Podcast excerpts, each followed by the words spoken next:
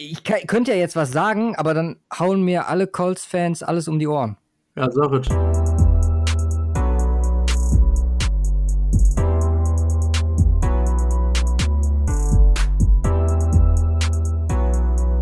Hallo und herzlich willkommen zur 139. Folge vom Cover 2 Podcast. Mein Name ist Luca und bei mir ist Simon. Guten Tag. Guten Tag. So, Woche 1 haben wir hinter uns. Division Previews, NFC East. Heute haben wir es schon vor, ja gut, wer uns auf Instagram folgt, der weiß, dass wir die AFC South heute besprechen. Genau. Mit Texans, Colts, Jaguars und Titans. Aber folgendes Problem. Wir haben ja angekündigt, dass wir, wenn es irgendwas zu News in der NFL gibt, dass wir auch vor den Division Previews dann nochmal drüber sprechen. Und diese Woche ist gar nicht so wenig passiert. Ich möchte jetzt ein bisschen kurz drüber gehen. Erstmal, lass uns mal die Verletzung bzw. die Krankheitssache angehen mit Brandon Brooks, wo wir wahrscheinlich so ein bisschen vielleicht sogar noch anpassen müssen, was wir letzte Woche zu den Eagles erzählt haben. Und dann natürlich als zweiten großen Namen, ja, relativ großen Namen, Debo Samuel bei den 49ers. Mhm. Mach jetzt mal deine Einschätzung zu Samuel, weil ich meine, das betrifft dich ja quasi direkt. Ja, es ist äh, devastating. Nein, also es ist gut, dass zumindest geplant ist, zwölf bis 16 Wochen, glaube ich, äh, bis, er, bis er wieder am Start ist. Ich meine, was scheiße ist, weil er in der Zeit nicht trainieren kann und so weiter. Das ist halt der wesentliche Nachteil daran. Ansonsten äh, kann er halt wahrscheinlich so zwischen Woche eins bis vier wieder zurückstarten. Das ist aber trotzdem nicht allzu dolle, weil wenn man, wenn man mal so guckt, was wir äh, an Wide Receivern haben, ich meine, wir haben äh, Sanders gehen lassen äh, und dementsprechend war Debo Samuel unser Number One Receiver und der fällt jetzt damit aus. Das ist schon hart. Also es ist ja ein Lazarett gefühlt. Trent Taylor kommt wieder. Äh, wir, wir sprechen noch im Detail. Dante Pettis, rieses Fragezeichen. Richie James, unser Kick Return hat sich auch noch verletzt, hat sich äh, irgendwas am Handgelenk gebrochen. Und dementsprechend sehe es dann quasi so aus, dass unsere Starting Receiver sind Brandon Ayuk als Rookie, äh, Jalen Hurt ein ganzes Jahr verletzt und Kendrick Bourne, Schrägstrich, Trent Taylor. Trent Taylor auch ein ganzes Jahr verletzt. Kendrick Bourne der Einzige, der letztes Jahr also durchgängig gespielt hat. Ja. Das ist nicht schön. Könnte interessant werden.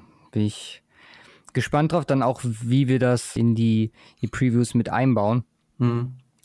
Allgemein, was sagst du zur Brooks-Verletzung? Würdest du oder willst du was anpassen bei den Ja, Eagles? ich, ich habe was angepasst, klar. Also hast einen, hast einen Elite äh, All-Pro Guard, der jetzt flöten geht, macht natürlich einen Unterschied. Jetzt ist es, jetzt ist es äh, zumindest so, dass die äh, ähm, Eagles immer noch eine gute O-Line haben. Haben immer noch Kelsey am Start, haben immer noch Lane Johnson am Start haben auch noch Jack Driscoll gedraftet. Vielleicht kriegt der jetzt einen Start. Ist natürlich nicht mehr in dem absoluten Elite-Rahmen, wo er bisher unterwegs ist. Dennoch hast du noch, ja, mit Lane Johnson und äh, Kelsey ja zwei Elite-Spieler in der Offensive Line. Ja, ich, ich hatte, glaube ich, vorher ein Rating von 9,2, was ganz oben war bisher, glaube ich. Ich bin nur einen Punkt nach unten gegangen. Ja, 8,2? Ja, 8,2, weil ich halte immer noch für oben. Das wird so Brooks nicht so ganz gerecht. Äh, mhm. nur eins runter. Aber ähm, ich glaube, die O-Line wird da einiges auffangen können. Ich bin gespannt, wie lange es auch dauert. ACL, ich denke mal, die Saison ist durch, oder? Wahrscheinlich schon, ja. Ich bin einen Tick mehr als du gegangen. Ich hatte denselben Gedanken wie du, dass ich gedacht habe, okay, ein Punkt wird Brandon Brooks nicht gerecht, aber die O-Line ist trotzdem noch stark. Mhm. Deswegen, ich war bei 9,5 und bin jetzt bei 8,4. Ach so, ja. Also es fehlt halt schon ein erheblicher Teil. Ja, absolut klar. Da hat es auch letztes Jahr gesehen bei All or Nothing, wenn er nicht am Start war, ein paar Struggles waren da schon dabei. Deswegen ist, denke ich mal, so, klar, wie gesagt, ähm, um ihm komplett gerecht zu werden, müsste man da irgendwie wahrscheinlich noch mehr dran schrauben, aber da wird man dann auch de den anderen nicht gerecht, ja, genau. Da müssten wir die einzelnen Positionen in der O-Line auch noch gewichten, dann wird es irgendwann zu kompliziert. ja, ähm, genau. Ja, also drei, drei erhebliche oder ja, zwei größtenteils erhebliche Verluste schon mal. Einmal, einmal wahrscheinlich für die ganze Saison. Also für die Eagles ist es ein harter Rückschlag. Ja. ja, dann haben wir noch das Thema Corona gehabt diese Woche mit oh. äh, dem ersten Outbreak in, äh, bei den Texans und in Nashville noch. Ja, genau. Bei den 49ers. Ja, viele Spieler, die allgemein, das sind halt immer vereinzelte Fälle. Um, ähm, wir haben es auf unserem Instagram-Account auch natürlich in die wöchentliche News mit reingenommen. Dass, ja, Texans und Cowboys war es, genau, Dallas rum, die Ecke, wo wir auch einige prominente Spieler dabei hatten. Und wenn man ganz ehrlich ist, klar, jetzt der ein oder andere bei diesen Riesenrostern ist wahrscheinlich nicht zu vermeiden, gerade auch, wo die noch so ein bisschen ja, auf sich alleine gestellt sind, was mhm. das Ganze angeht, alles in Eigenverantwortung handeln. Das wird ja dann wahrscheinlich, wenn die sich mehrheitlich in ihren Facilities befinden, noch so mal so ein bisschen zurückgeschraubt. Aber also ich glaube, so eine Situation kann in der Saison nicht passieren, weil nee, dann haben wir ein Riesenproblem. Ja. ja, absolut nicht. Ich meine, was, willst du machen? Ja, also entweder ein bisschen der Training Facilities bricht aus. Die, die einfachste Situation ist die, äh, die es haben. Also erstmal müssen alle getestet werden. Und je nachdem, wie schnell man dann die Ergebnisse hat, aber das dauert halt auch mal ein paar Tage. Wird jetzt nicht jeder seinen Corona-Testexperten am Start haben. Ja, weiß ich nicht, ob das, ob das in der LFL nicht möglich ist, dass die das hinkriegen, das innerhalb eines Tages zu wissen. Ich weiß es nicht. Aber ähm, ja, selbst dann, es ist halt ein riesen Aufwand, was gemacht wird. Ne? Jetzt hat eine, hatte man gelesen, so, ähm, okay, äh, die Spieler wurden äh, separiert und äh, jetzt kommt professionelles Reinigungsteam, macht das alles wieder fit. Dauert halt auch alles, insbesondere in der Woche, wenn du, wenn du ein paar Tage Zeit hast, um zu trainieren, um dich zu vorzubereiten auf das nächste Spiel. Und ja. ähm, dann kommt es nur darauf an, wie viele hat es erwischt und kannst du dann überhaupt spielen damit. Also. Ja, nee, da, das ja safe nicht. Also, wie gesagt, man sollte schon gucken, dass man irgendwie ein Roster zusammen hat. Ich habe für Bruce Arians gehört im Podcast er hat gesagt, dass er überlegt, wahrscheinlich einfach seinen dritten Quarterback äh, in Quarantäne zu setzen. Also ihn komplett vom Team fernzuhalten, damit er wenigstens einen Quarterback hat, der irgendwie das Scheme drauf hat, sollte mhm. es dazu kommen. Aber ja. Aber, aber so kann man dann gar nicht spielen. Also so Nein. ist das eine Saison für den Arsch. Wenn sowas passiert, spielst du zwei Wochen und dann ist Pause vier Wochen oder so. Ja, eben. Und ist halt die Frage, also ich bin aktuell ziemlich pessimistisch, was Saison Echt? angeht. Ja, also ich ja, bin, bin beziehungsweise pessimistischer geworden. Ich war bisher mal recht optimistisch, ich bin jetzt so auf einer 50-50-Schiene. Kann so oder so gehen. Es geht halt auch so ein bisschen darum, dass das Land an sich das so mehr in den Griff bekommt, wenn man ehrlich ja, ist. Ja, absolut. Also, wenn man vergleicht mit. Ich meine, Bundesliga funktioniert ja auch. Gut, das sind äh, nur 22 Leute äh, oder, oder weniger Leute im Roster. Das ist beim Football nochmal eine ganze Ecke mehr. Aber hier, hier scheint es ja zu klappen. Also hier von der Bundesliga oder sowas kriegst du nichts großartig mit hier von Corona infiziert da und kann spielen, bla bla bla. Ja, man wird jetzt auch, auch noch sehen, wenn Premier League und Serie A und äh, La Liga so ein bisschen wieder an, anlaufen jetzt, wie das dann aussieht. Ja. ja. Aber wie gesagt, also ähm, äh, gebe ich dir recht, irgendwie in Amerika äh, scheinen die das schlechter unter Kontrolle zu bekommen als als hier bisher. Dass die so ein bisschen hinter uns herhängen, war klar, aber am Anfang war es, glaube ich, irgendwie ein, zwei Wochen. Und äh, mittlerweile ist das zu Monaten gewesen, so wie die das anscheinend da gehandelt haben. Von daher bin ich, wie gesagt, et etwas pessimistischer geworden, was, was eine NFL-Saison auch im Allgemeinen angeht. Ich bin ja. gespannt. Gut, als letzten Punkt hätte ich dann hier noch auf der Agenda stehen Jamal Adams, mhm. der ein Trade Request eingereicht hat bei den Jets, die den abgelehnt haben. Es gibt interessierte Teams. Cowboys wurde ja schon immer ja. mit ihm in Verbindung gebracht. Unter anderem auch 49ers habe ich gesehen. Aber ja, ich meine, deine Meinung zu Spielern, die das forcen wollen, wenn sie Vertrag haben, ist, glaube ich, den meisten Hörern bekannt. Mhm. Weiß nicht, ob wir die jetzt noch mal so. Also, du bist eigentlich dagegen, man soll seinen Vertrag erfüllen. Es gibt bestimmte Umstände, wo man sagen kann, okay, ich meine, Adams ist jetzt in der Situation, dass er als First-Round-Pick noch relativ ordentlich bezahlt wird. Wie gesagt, wir hatten auch schon mal Situationen, wo, wo es um Third- oder Fourth-Round-Picks geht, die nicht annähernd ja, das Geld bekommen. Dann gibt es noch den Punkt, dass er halt in einer Situation ist, die halt, ja, wenn man sich, oder ich habe jetzt äh, den Jets Soundclip auch schon zugeschickt bekommen. Und äh, ja, ist auch nicht sehr positiv, die Sicht auf die neue Saison. Von daher, es ist, es ist schwierig, aber ich vermute, dass es richtig, also es ist ja jetzt schon ein bisschen ugly geworden. Ich glaube, dass es noch ordentlich äh, schlimmer werden kann, je nachdem, wie sich das jetzt gestaltet. Ja, es ist, ist, crazy. Also wenn man so durchguckt, er hat natürlich schon eine ganze Menge Kohle verdient, jetzt knapp, knapp 20 Millionen ähm, mhm. ungefähr bis, also mit, mit 2020er Saison inklusive. Es geht ja mehr, geht ja da so um den Faktor Guaranteed Money in der fünften, im fünften Jahr nix, was irgendwo logisch ist. Ja. ja fünftes Jahr, CC-Option, CC nicht. Äh, ich, wobei, wobei man sich da auch denken kann, so, okay, wenn du sie nicht ziehst, fällt's ja sowieso entsprechend weg, muss ihm auch nichts zahlen. Ja, ich meine, sind allein im letzten Jahr, glaube ich, knapp 10 Millionen äh, zu zahlen. Klar, von der Leistung her verdienten Adams deutlich mehr, weil er ist, ist damit mit Sicherheit einer, einer der Top-Safeties in der Liga, äh, seit ein paar Jahren schon und bringt entsprechende Leistung, was, was einen neuen Vertrag auch rechtfertigen würde.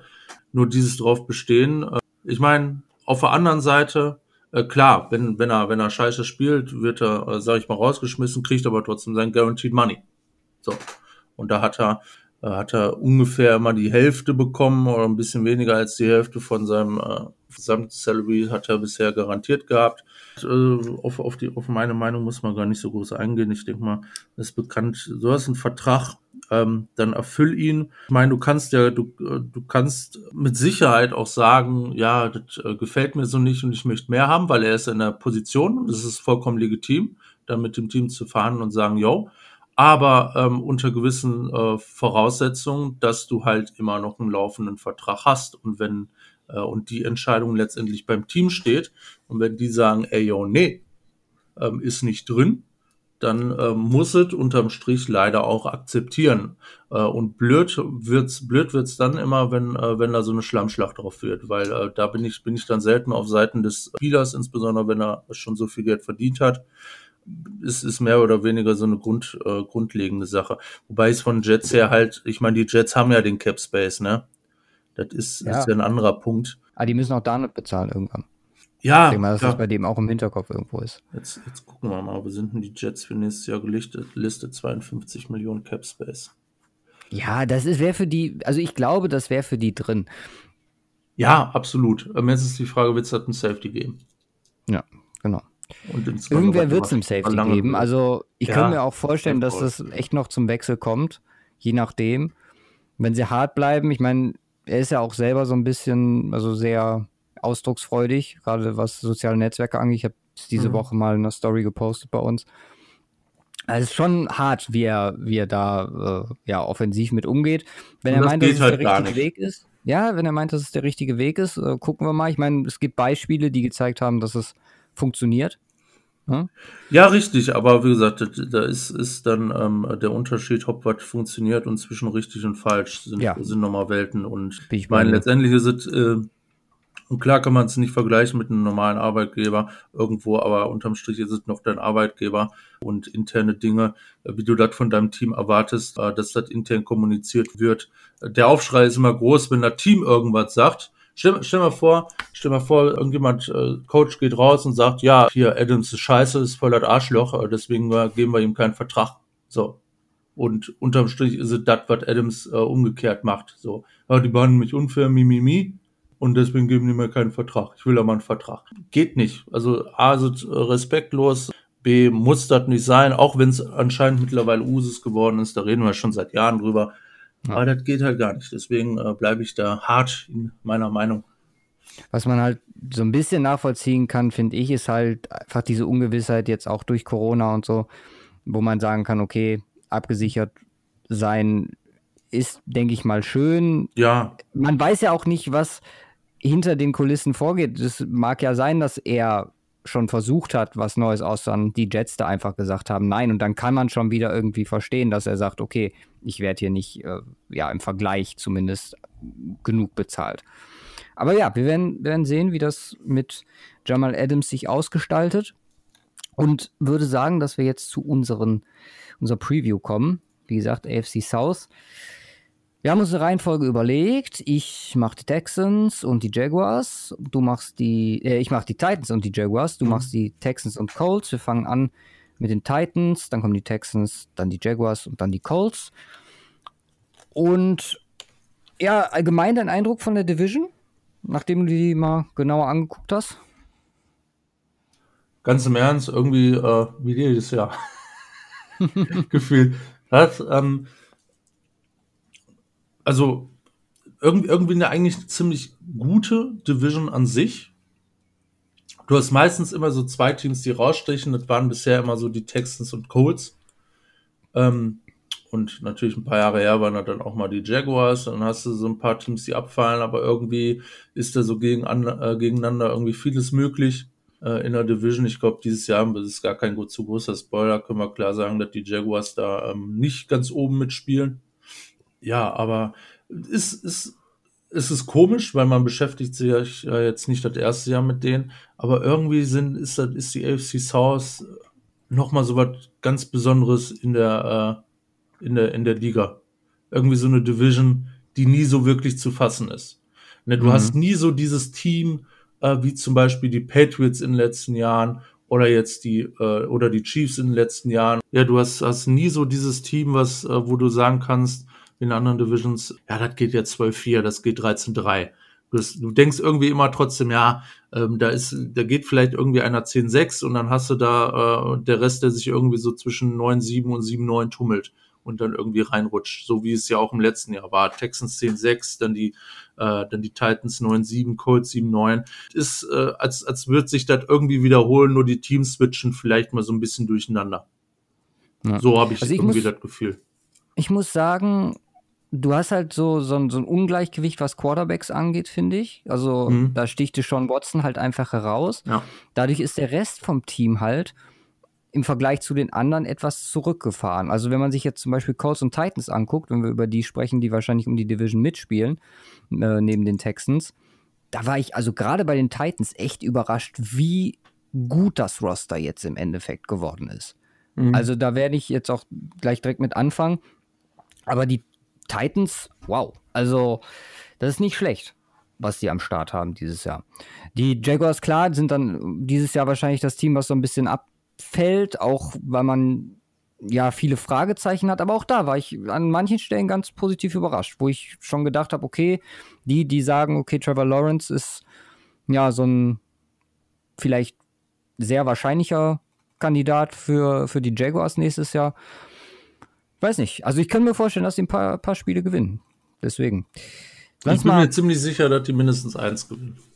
ja, davon können wir ausgehen. Lass mal anfangen mit den Titans. Und äh, Mr. Ryan Tannehill auf der Quarterback-Position, dem man ja ein wenig Geld gezahlt hat, hat seinen Vertrag bekommen. Ähm, ja, Derrick Henry hat keinen bekommen, der hat nur den Tag bekommen. Aber man hat sich klar committed zu ihm man wird sehen, ob er das jetzt bestätigen kann. Auch hier schon die erste Überraschung, wenn man mal auf seine Zeit guckt, wenn er gespielt hat. Das war durchaus solide. Immer ganz gut, auch in Miami die Zeit. Äh, er hat halt, das hat so ein kleiner, ja, kleiner Mix aus. Er hat es nie geschafft, den, den großen Sprung zu, zu schaffen und mhm. er war immer ganz nah dran. Weil ich glaube, ich hab, er hat einmal geschafft, Top 10 Quarterback zu sein. Ich glaube 2009 war es, äh, 2013 war es Platz 9. Aber er hat es konstant geschafft, wenn er mehrere Spiele gemacht hat, in Top 20 zu landen. Hat es von Grade her dann ja dementsprechend schwierig gemacht für mich. Ich habe ihm eine 7-4 gegeben. Ja, äh, bin ich deutlich besser. Okay. ich habe hier eine 10 in einen Spaß. Nee, eine 7,5. Wow, okay. 7,5 habe ich gegeben. Exakt, exakt deine Argumentationsgrundlage auch dahinter. Ich halte ihn unterm Strich für einen Above Average Quarterback. Auf jeden Fall mit dem Potenzial dafür. Aber so dieses, diesen Step nach ganz oben, der hat halt äh, noch nicht hingehauen. Ich meine, die letzte Saison war krass. Absolut. Aber auch keine ganze Saison und ähm, und die Konstanz, die muss er halt da noch zeigen. Ja, oder ob er wieder so in den Bereich, ähm, äh, ja, 15, 16 Quarterback in der Liga, vielleicht ein bisschen drüber abrutscht.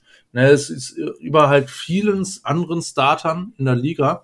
Äh, deswegen auch das Rating in der Höhe, glaube ich, angemessen, aber so, dass man sagen kann, äh, ja, so diese acht davor oder so. Wenn, wenn die Saison ähnlich gut läuft, ne, dann machen wir dann nochmal einen Schritt, einen äh, guten Schritt nach vorne, weil dann scheint es gut zu funktionieren bei den Titans. Ja. Aber ähm, ja, ist auf jeden Fall eine grundsolide, äh, grundsolide ähm, Basis mit ihm. Ja, er hat halt den Vorteil jetzt auch mit Derrick Henry. Aber wenn man sich auch seine Wide Receiver anguckt, AJ Brown und Corey Davis, super. Also da gibt es wenig dran auszusetzen. Beide recht gute Saisons gespielt. Ich meine, AJ Brown gerade am Ende dann nochmal richtig nach vorne gegangen. Mhm. Und Adam Humphreys dazu ist auch stark. Was man halt hat, ist die Depth. Da viele No-Names mhm. dabei, wo man sagt, okay, gucken wir mal, wie sich das ausgestaltet. Aber wenn da vielleicht ein Sleeper dabei ist, so im Slot oder so, wer weiß. Mhm. Ähm, und klar, dann mit dem Run-Game dabei. Also ich habe den Wide Receiver Core, bin ich bei 8,2 gelandet. Okay, da bin ich, bin ich tatsächlich nicht so hoch gegangen. Okay. Ich bin bei einer äh, 7,5 gelandet. Mhm. Ja, weil ich klar, Brown, Brown hat schon eine kranke Saison. Also un unglaublich äh, äh, krass. Humphreys hat, äh, ist vielleicht ein bisschen hinter den Erwartungen, die man an ihn hatte, zurückgeblieben, auch an die Erwartungen, die wir wahrscheinlich vor der Saison an ihn hatten, als echt Top-Slot-Guy äh, in der Geschichte. Corey Davis, da fehlt halt auch noch der Sprung. Und dann sagst ja, du halt. Der ganz große Sprung, mit ja. seinem Pick gerecht wird. Ja. Richtig, aber er ist eine Slot Nummer zwei. Also ich meine, äh, mit, mit, mit 7,5, 8,2 geht er schon in einen sehr guten Bereich. Ich dachte, ich ah, okay, warten wir noch ab. Ich bin da noch ein bisschen konservativer rangegangen. Aber wie gesagt, ab, ab, absolutes Potenzial in dem Roster und ja, ähm, ist das in der Höhe gerechtfertigt. Man kann, wenn man optimistisch ist, natürlich auch mehr erwarten. Absolut. Ja. Wahrscheinlich das höchste Rating ist es zumindest bei mir ist die Running Back Position geworden. Nein, bei mir Ohne nicht. Frage. Bei dir nicht? Nein. Interessant, weil ja.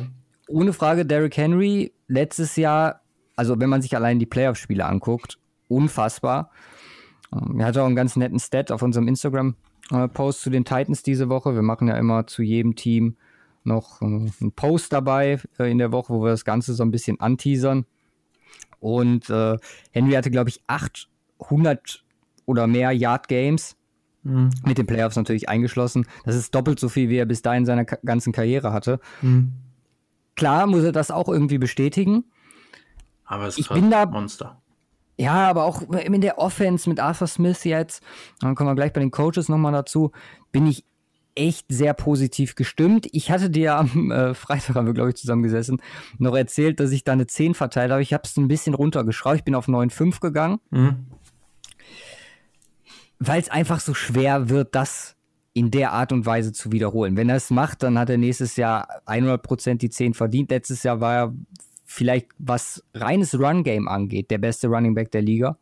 Ja. Äh, nimmt man ja McCaffrey und äh, die ja auch noch so ein bisschen im Pass-Game tätig mhm. sind, so ein bisschen raus ist halt auch eine, eine allgemeine Philosophiefrage für die Titans jetzt. Wie man da auch geldtechnisch umgeht. Klar, Tannehill jetzt bezahlt. Gucken, was man mit Henry macht nächstes Jahr oder ob er dann Free Agent wird oder ob man ihn nochmal taggt. Ist auch mhm. die Frage, ob man das zweimal machen möchte ja. mit dem Running Back. Um, ähm, wird man sehen. Also, wenn man das zusammenhalten will, glaube ich, dass man da und, und das finanziell irgendwie gehandelt bekommt, dass man da für auf, auf lange Zeit ein echt gutes Duo beisammen hat. Aber ja, wir werden sehen. Was hast du äh, bei Henry? Ich habe eine 9 gegeben. Ich habe den ganzen Running Back Core. Ja, ich habe ich hab dem Running Back Core eine 9 gegeben. Ich bin ja auch gespannt auf Darrington Evans, den sie in der dritten Runde für uns, glaube ich, immer noch un, nicht nachvollziehbar. Äh, ja. Running Back an der Position. Aber das war ja allgemein so eine Draft-Geschichte. Ich bin da bewusst einen Tacken hinter äh, den Cowboys zurückgeblieben, äh, hinter Elliott und Pollard. Okay weil Elliott einfach schon über mehrere Jahre hinweg äh, gezeigt hat, wie krass er ist. Nichtsdestotrotz ist Derrick Henry unglaublich. Also von daher, ähm, es ist äh, eine 9 ist halt jetzt nicht schlecht, ne? aber ich, ich wollte ich wollte nicht wollte nicht ganz nach oben gehen. Deswegen ist es auch nicht bei mir das äh, beste, der beste Roster-Part, da kommen wir gleich noch zu. Okay. O-Line ist ein Cowboys ein gutes Stichwort, denn ich habe exakt dasselbe Rating verteilt. Mhm. Auch hier war ich sehr überrascht. Ben Jones PFF zweitbester äh, Center gewesen letztes Jahr. Hm. Hatte ich so nicht auf dem Schirm gehabt, aber gerade sein Passblocking war Elite. Ähnlich wie Tyler LeBron und Dennis Kelly, wo es wenig Paare gibt in der Liga, die daran heranreichen. Klar, Guard-Position hat man eine ganz feste mit Roger Saffold, der glaube ich auch unbestritten äh, ja einer der besten Guards dieser Liga ist. Letztes Jahr Questenberry in ein paar Snaps gezeigt, dass er was kann. Könnte mir vorstellen, dass man vielleicht mit ihm an Guard was probieren könnte, weil sowohl Jamil Douglas als auch Nate Davis jetzt nicht so überzeugend waren. Aber alleine dadurch, dass dieser ja, vakante Guardspot, nenne ich ihn jetzt einfach mal, so viel Klasse um sich herum hat, glaube ich, dass man da entweder was Junges sehr gut heranziehen kann oder wie gesagt, so ein Experiment versuchen kann, ein Tackle um zu funktionieren. Das stelle ich mir ziemlich stark vor, deswegen bin ich hier auch bei einer 8-5 gelandet. Ja, also ich bin höher gegangen als die äh, Cowboys. Als die Cowboys äh, aus einem ganz wesentlichen Grund, weil du so viele, du hast wirklich vier Top-Guys dabei mit Taylor LeVaughn wirklich in die Kategorie Elite äh, einzukategorieren. Und du hast Ben Jones, der wirklich auch konstant unglaublich stark ist auf, äh, auf seiner Position seit Jahren. Ähm, Taylor LeVaughn müssen wir gar nicht drüber reden, Dennis Kelly auch nicht, äh, Roger Saffold auch un unglaublich konstant starker Guard über seine schon x Jahre in der äh, NFL. Und klar, du hast, hast halt andere Guard-Probleme erläutert. Ich bin bei einer 9,2 gelandet. Wow, okay. Weil ich halt halt für Top-Notch quasi. Dazu halt noch Isaiah Wilson und ähm, ja, den er Draft ist in der ersten Runde. Äh, also es ist, es ist crazy, ist crazy. Wie gesagt, die Guard-Position bin ich echt mal gespannt. Ähm, da werden sie vielleicht auch so ein bisschen rumprobieren. Aber das kannst du auch machen. Ich meine, du hast vier Leute, die set, set sind. Du hast sogar noch einen äh, jungen Tackle, den du da durch die Gegend schmeißen kannst in seiner ersten Saison. Das wird sich, wird sich als entspannt zeigen, glaube ich, die andere Guard-Position. Kann man auffangen. Ja. Dann bleibt noch eine Offense die Tight Ends, wo man ja eigentlich einen ganz guten Mix hat, wenn man sich äh, Smith, also John Smith und äh, Michael Pruitt anguckt. Zumindest an dem, was sie letztes Jahr gespielt haben, war der eine äh, sehr ordentlich, was Passblocking angeht, und der andere halt als, äh, als offensive Waffe nutzbar. Mhm. Also zumindest sagen wir mal, passabel nutzbar, wenn man über Smith spricht. Ich war hier relativ äh, optimistisch. Bin natürlich bei weitem nicht so hoch wie bisher bei den anderen Positionen, die wir besprochen haben. Ich habe eine 6,4 gegeben. Wow, okay. Da liegen wir deutlich unter, äh, unterschiedlich. Ich habe eine 8 gegeben. Wow. Ich halte den Tight End Core hier crazy. Also äh, ist, ist natürlich nicht der Top äh, Tight End dabei, den du in der Liga hast wo, wo ich, wenn, wenn wir da, äh, keine Ahnung, äh, ein Kelsey noch dabei hätten, wäre ich bei einer 10. Safe Call. Ja, das ja. Wunder. Ja, aber auch Kelsey alleine wird, wird, wird wahrscheinlich keine 10 kriegen, da kommen wir aber noch zu. Ist halt kein Kittel.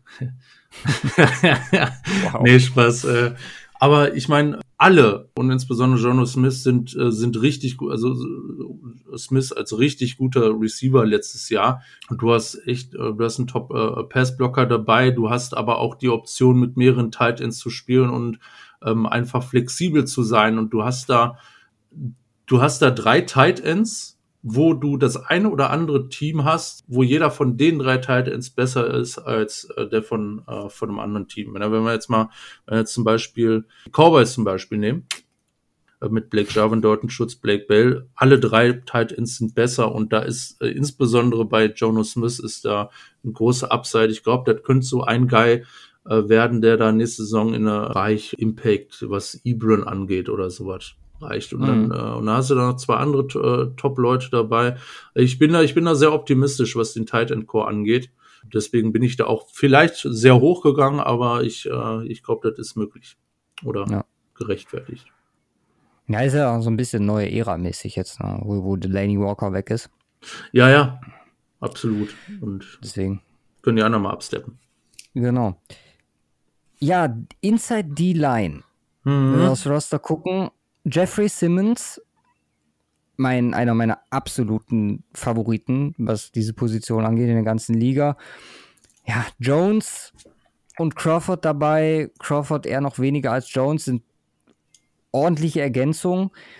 Ich glaube, dass, wenn Simmons ausbricht dieses Jahr, wir nächstes äh, bei der nächsten Preview für die AFC South da über ganz anderes Rating sprechen. Aktuell bin ich hier noch bei 6,5 gelandet, weil ja. es halt einfach noch so ein bisschen ungewiss ist. Ja, ja Safe Call. Also ich bin bei 6,9. Mhm. Simmons, das gesagt, äh, Dick One Jones ist solid. Aber du hast halt auch echt keinen Ersatz gefunden. Also klar, sollte vielleicht der lang, äh, langfristige Ersatz sein für Jurel Casey, Jeffrey Simmons.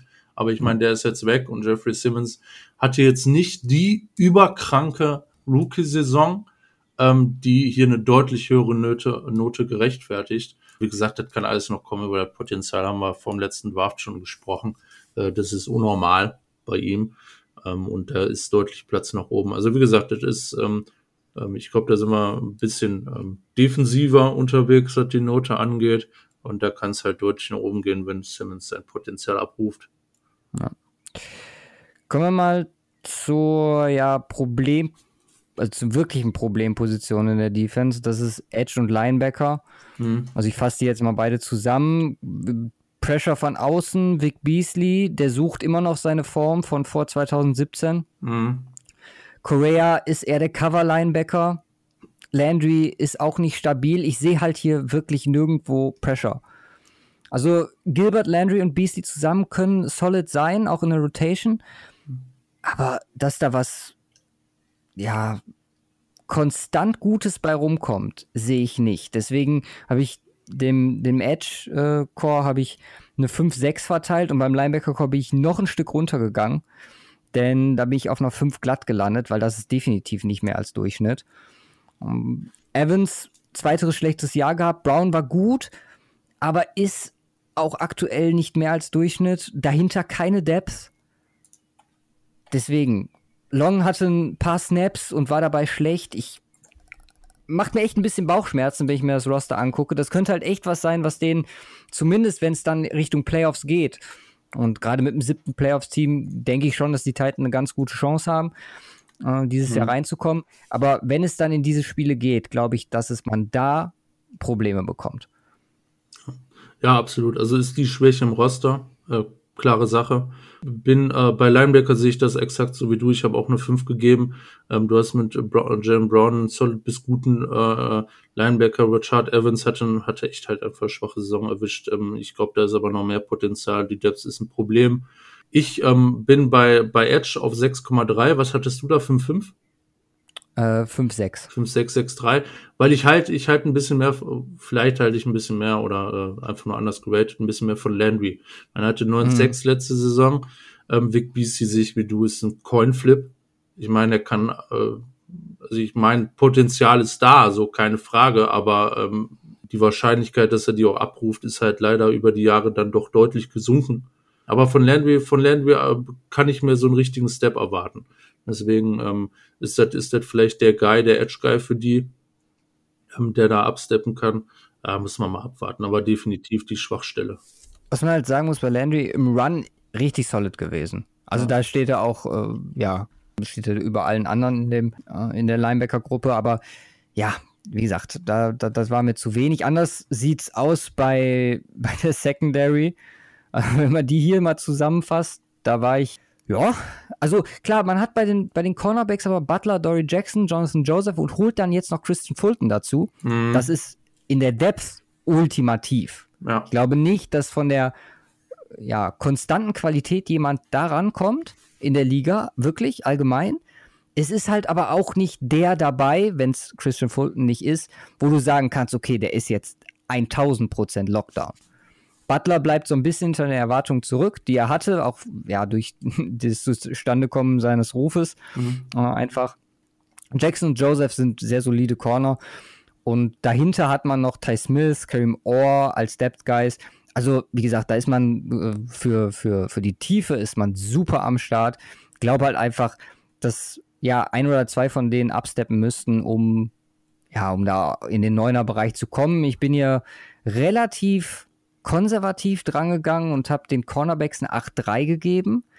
Und den Safeties, weil neben Bayard hast du halt Hooker und Vaccaro noch. Mhm. Bayard ohne Frage. Also wenn da jetzt zwei Bayards stehen würden, dann müssten wir wahrscheinlich über eine 10 sprechen. Ja. Hooker und Vaccaro haben mich so ein bisschen enttäuscht letztes Jahr.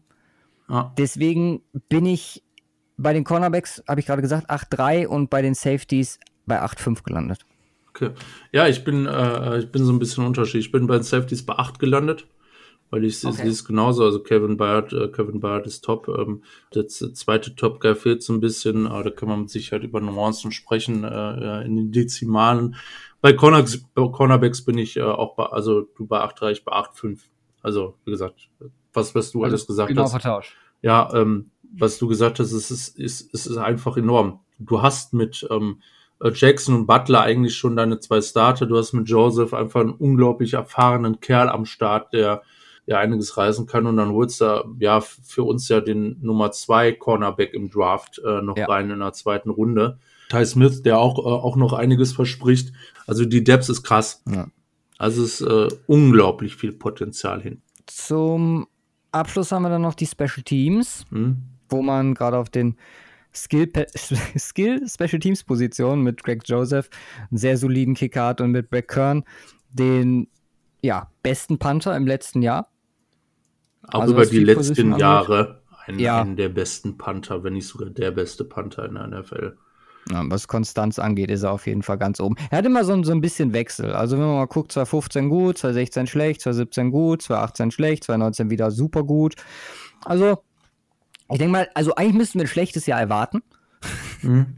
wenn man danach geht. Aber ich habe einfach, weil er es gezeigt hat und äh, einfach auch, man muss es ja auch im Gesamtzusammenhang sehen jetzt mit dem Coaching-Staff, der in eine zweite Runde geht, zusammen. Das ist schon, schon stark, äh, auch in die Situation, in, der als, in die er als Panther kommt. Deswegen 8,5. Ja, nee, ich, ich bin ja ich bin ein bisschen lau, weil ich äh, von Greg Joseph einfach noch nicht viel genug gesehen habe. Hatte eine schlechte Saison, eine gute Saison. Ähm, Pat Kern, absolute Maschine. Ähm, äh, ich bin ja auch bei einer 8 und das ist, was Special Teams angeht, glaube ich, schon fast, äh, fast mit ganz oben, was überhaupt möglich ist. Weil, ähm, also ich müsste jetzt brainstormen, wir gucken uns ja alle anderen Teams nur an, aber haben wir ein Team, die einen ultrakranken Panther und dann noch einen ultrakranken Kicker dazu haben. Ich kann ja eins sagen. Wir hatten bei mir eine 10 bekommen. Die Saints. Nee, Baltimore Ravens. Tucker und. Fällt er dir ein? Koch? Genau, Sam Koch. Sam Koch, genau. Oder Cook. Ähm, ja, gut, okay. Ja, okay, okay, okay. Ich habe ihn nicht vorbereitet, aber das, das, äh, das wird sehr wahrscheinlich wahr sein. Tucker soll ein guter Kicker sein. Ja, aber, aber, die, aber die Titans haben auch einen Tucker. Tucker McCann. mal abwarten, vielleicht wird es genauso krass.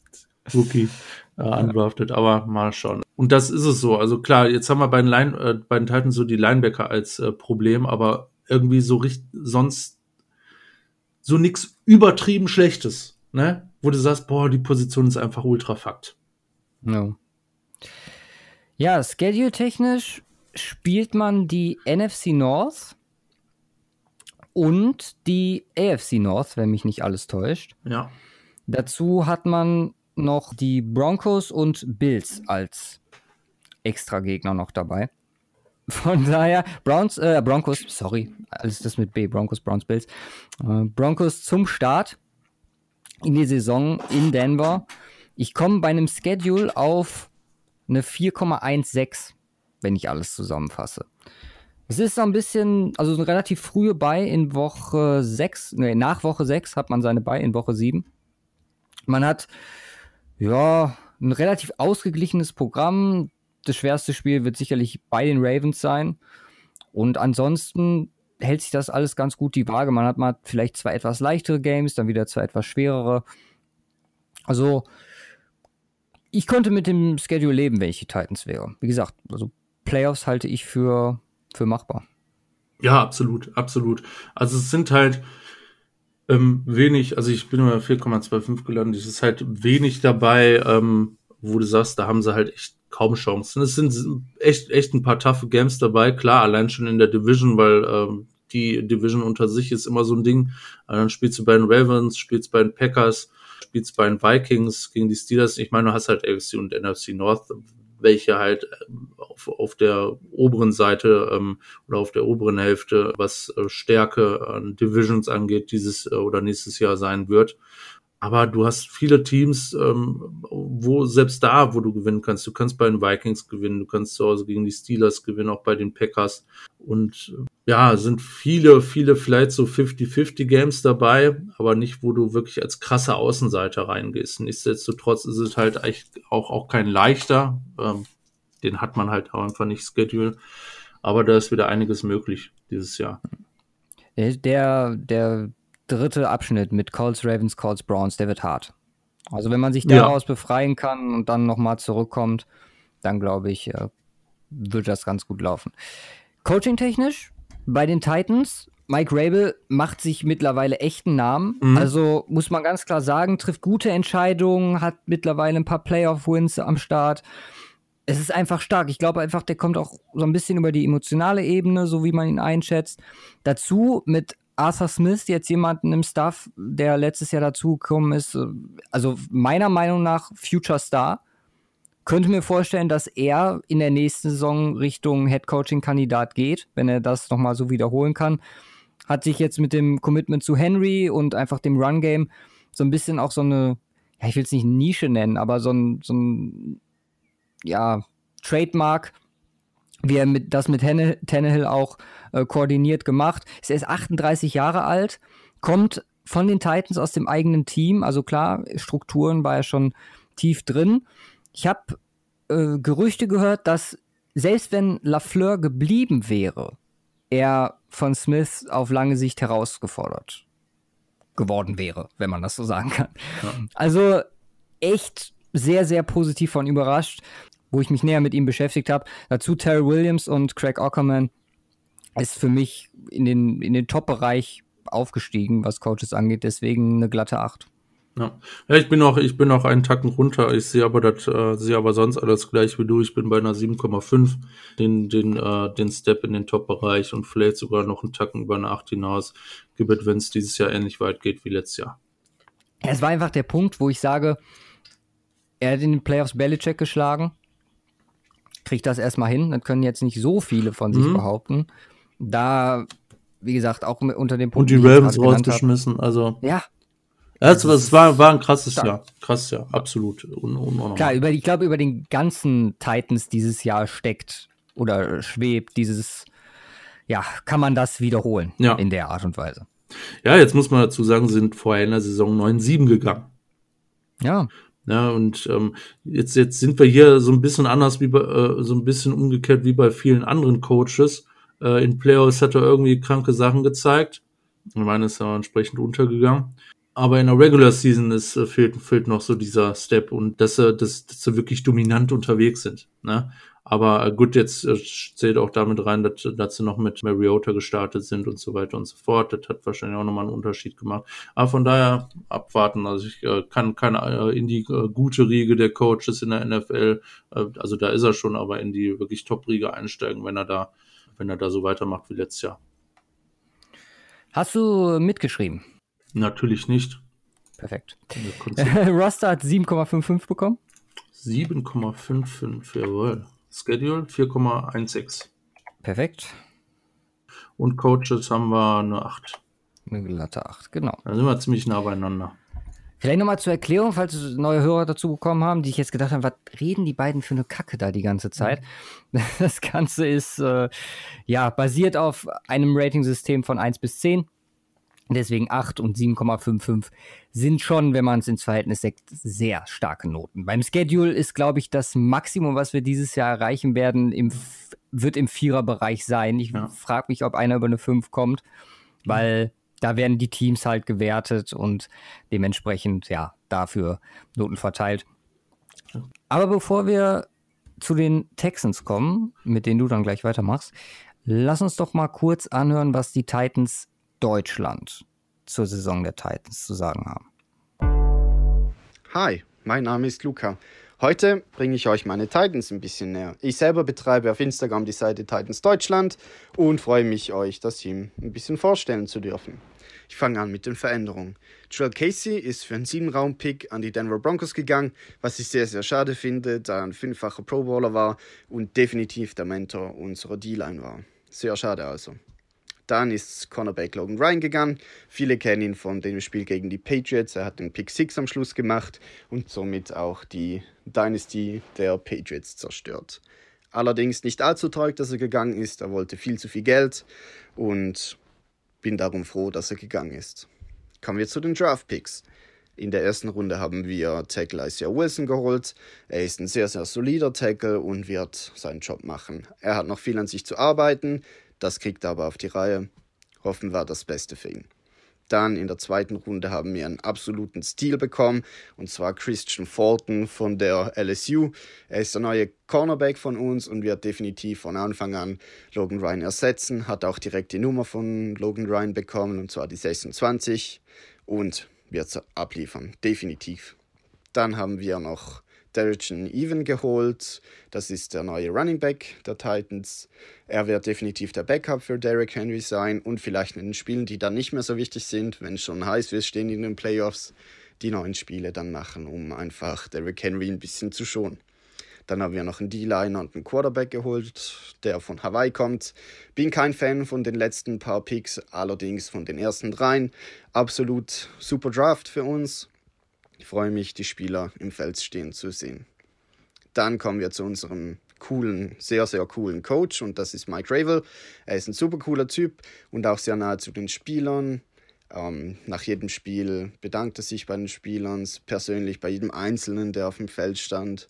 Und auch wenn es einen Touchdown gibt oder eine Interception, einen Fumble, freut er sich an der Sideline total mit. Ist sehr, sehr menschlich, auch ein guter Typ und freue mich, dass er momentan unser Head Coach ist und haben seit langem mal einen richtig guten Head Coach gesucht und haben ihn gefunden. Dann kommt meine Einschätzung für dieses Jahr. Ich denke, wir werden definitiv Division Leader sein. Ähm, wünsche den anderen allerdings auch alles Gute. Allerdings ist keine, keine and kein anderes Team unserer Division so stark wie die Titans momentan. Wir haben immer noch Derrick Henry, welcher extrem viel gelaufen ist und ein total guten Job gemacht hat. Jeder, der sagt, dass ähm, Derrick Henry nicht zu den Top 10 Running Backs gehört, ist meiner Meinung nach ein Clown. Das ist einfach ein Witz. Er hat so viel gemacht und ist so ein starker Spieler. Allerdings ohne neuen Vertrag momentan. Er hat immer noch den Franchise-Tag an, was sich allerdings noch ändern wird, nehme ich schwer, schwer an. Alles andere wäre auch dumm. Dann haben wir einen neuen Quarterback und das ist Ryan Tannehill.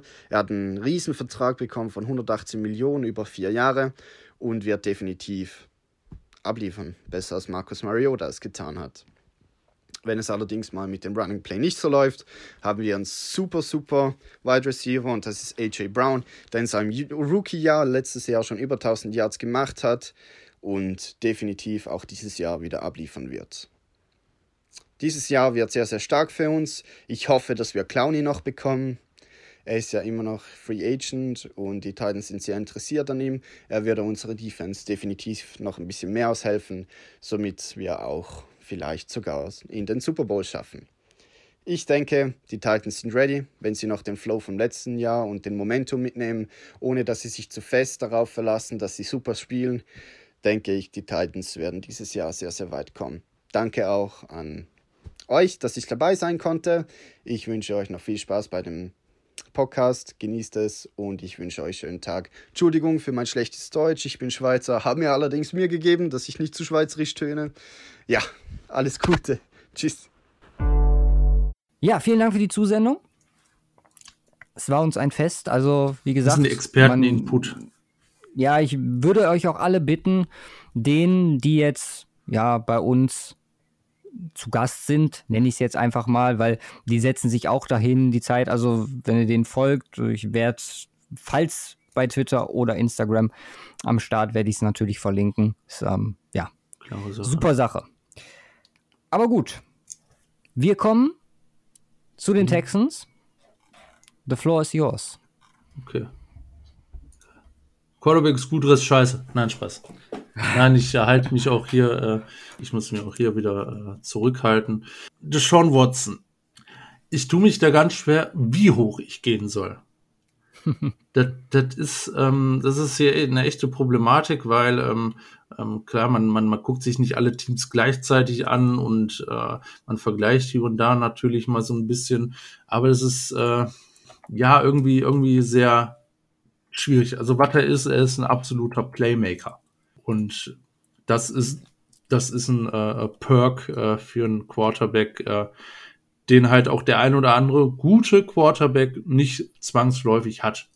Ähm, und Deshaun Watson hat den einfach. Ich meine, ähm, was kannst du jetzt schon Highlight Reels draus machen, was der für Players raushaut. So dieser kranke Erfolg fehlt halt hier auch noch. Na, bei den Texans. Klar, in der Regular Season läuft's, läuft, äh, gut, in, in Playoffs ist natürlich, ist es irgendwie mal schnell Schluss. Das ist, ist so ein bisschen schade. Der tinkt vielleicht auch immer mit einer Defense zusammen, die da nicht so ganz mitziehen möchte. Ähm, von daher, man, man, man kann jetzt, man kann jetzt wahrscheinlich, ich lasse mir da ein bisschen Platz noch für, für den Rest. Man kann da mit Sicherheit äh, äh, im Neuner-Bereich sehr viel hin und her variieren. Ich bin, ich bin ja eher nicht so der Typ, der ähm, irgendwie mal 0,2 oder 3 oder so verteilt. Ich bleib meist, größtenteils immer so ein bisschen glatt. Nee, ich bleibe nicht glatt. Ich gehe noch ein bisschen hoch. 9 finde ich zu wenig. Ich gebe nur 9,2. Okay. Ja, AJ McCurran und Alex Mc äh, und keine Ahnung, McGuff oder McGow wird, wird kein äh, wesentlicher Part, werden, werden kein wesentlicher Part darstellen. Hoffentlich, hoffentlich für ja, genau, hoffentlich. das ist der Punkt. Ja, ich habe eine ganz klare Vorstellung schon im Vorhinein gehabt, bevor wir hier reingegangen mhm. sind, so eine Bewertung, was die Quarterback-Position angeht. Und dementsprechend landet Watson, glaube ich, bei mir auf Platz drei oder vier, wenn mich nicht alles täuscht. Müsste mhm. jetzt nochmal alle durchgehen. Aber ich bin bei einer 9-4 gelandet. Okay. Okay, das, das geht ja. Also 0,2 muss man erstmal auseinanderhalten können. Ich meine, der ganz große Erfolg, den du angesprochen hast, der ist halt auch so ein bisschen, ja, wird halt durch das Drumherum zurückgehalten. Aber da wirst du jetzt gleich nochmal so ein bisschen was zu sagen. Klar, er hatte immer die Andrew Hopkins. Mhm. Aber so das, das komplette Roster, wo ich jetzt sagen würde, okay, damit könnte man mal wirklich ernsthaften Run starten. Das hatte er, finde ich, noch nicht. Aber machen wir weiter. Wer weiß. Wide Receiver. Diskussion der äh, Offseason. Äh, Hopkins ist weg äh, für ein Apfel und ein Ei. Also ähm, übertrieben dargestellt, so möchte ich David Johnson natürlich nicht bezeichnen. Wide Receiver aber trotzdem, also ich meine, ist klar, ist, äh, du verlierst einen Hopkins, ist ein Rückschritt. Also müssen wir nicht drüber reden. Aber ähm, und ähm, jetzt Trades und so weiter und auch Bill O'Brien als GM, den wir, den wir später auch nur als Coach bewerten und nicht als GM, weil das unfair wäre. Ja, Glück gehabt.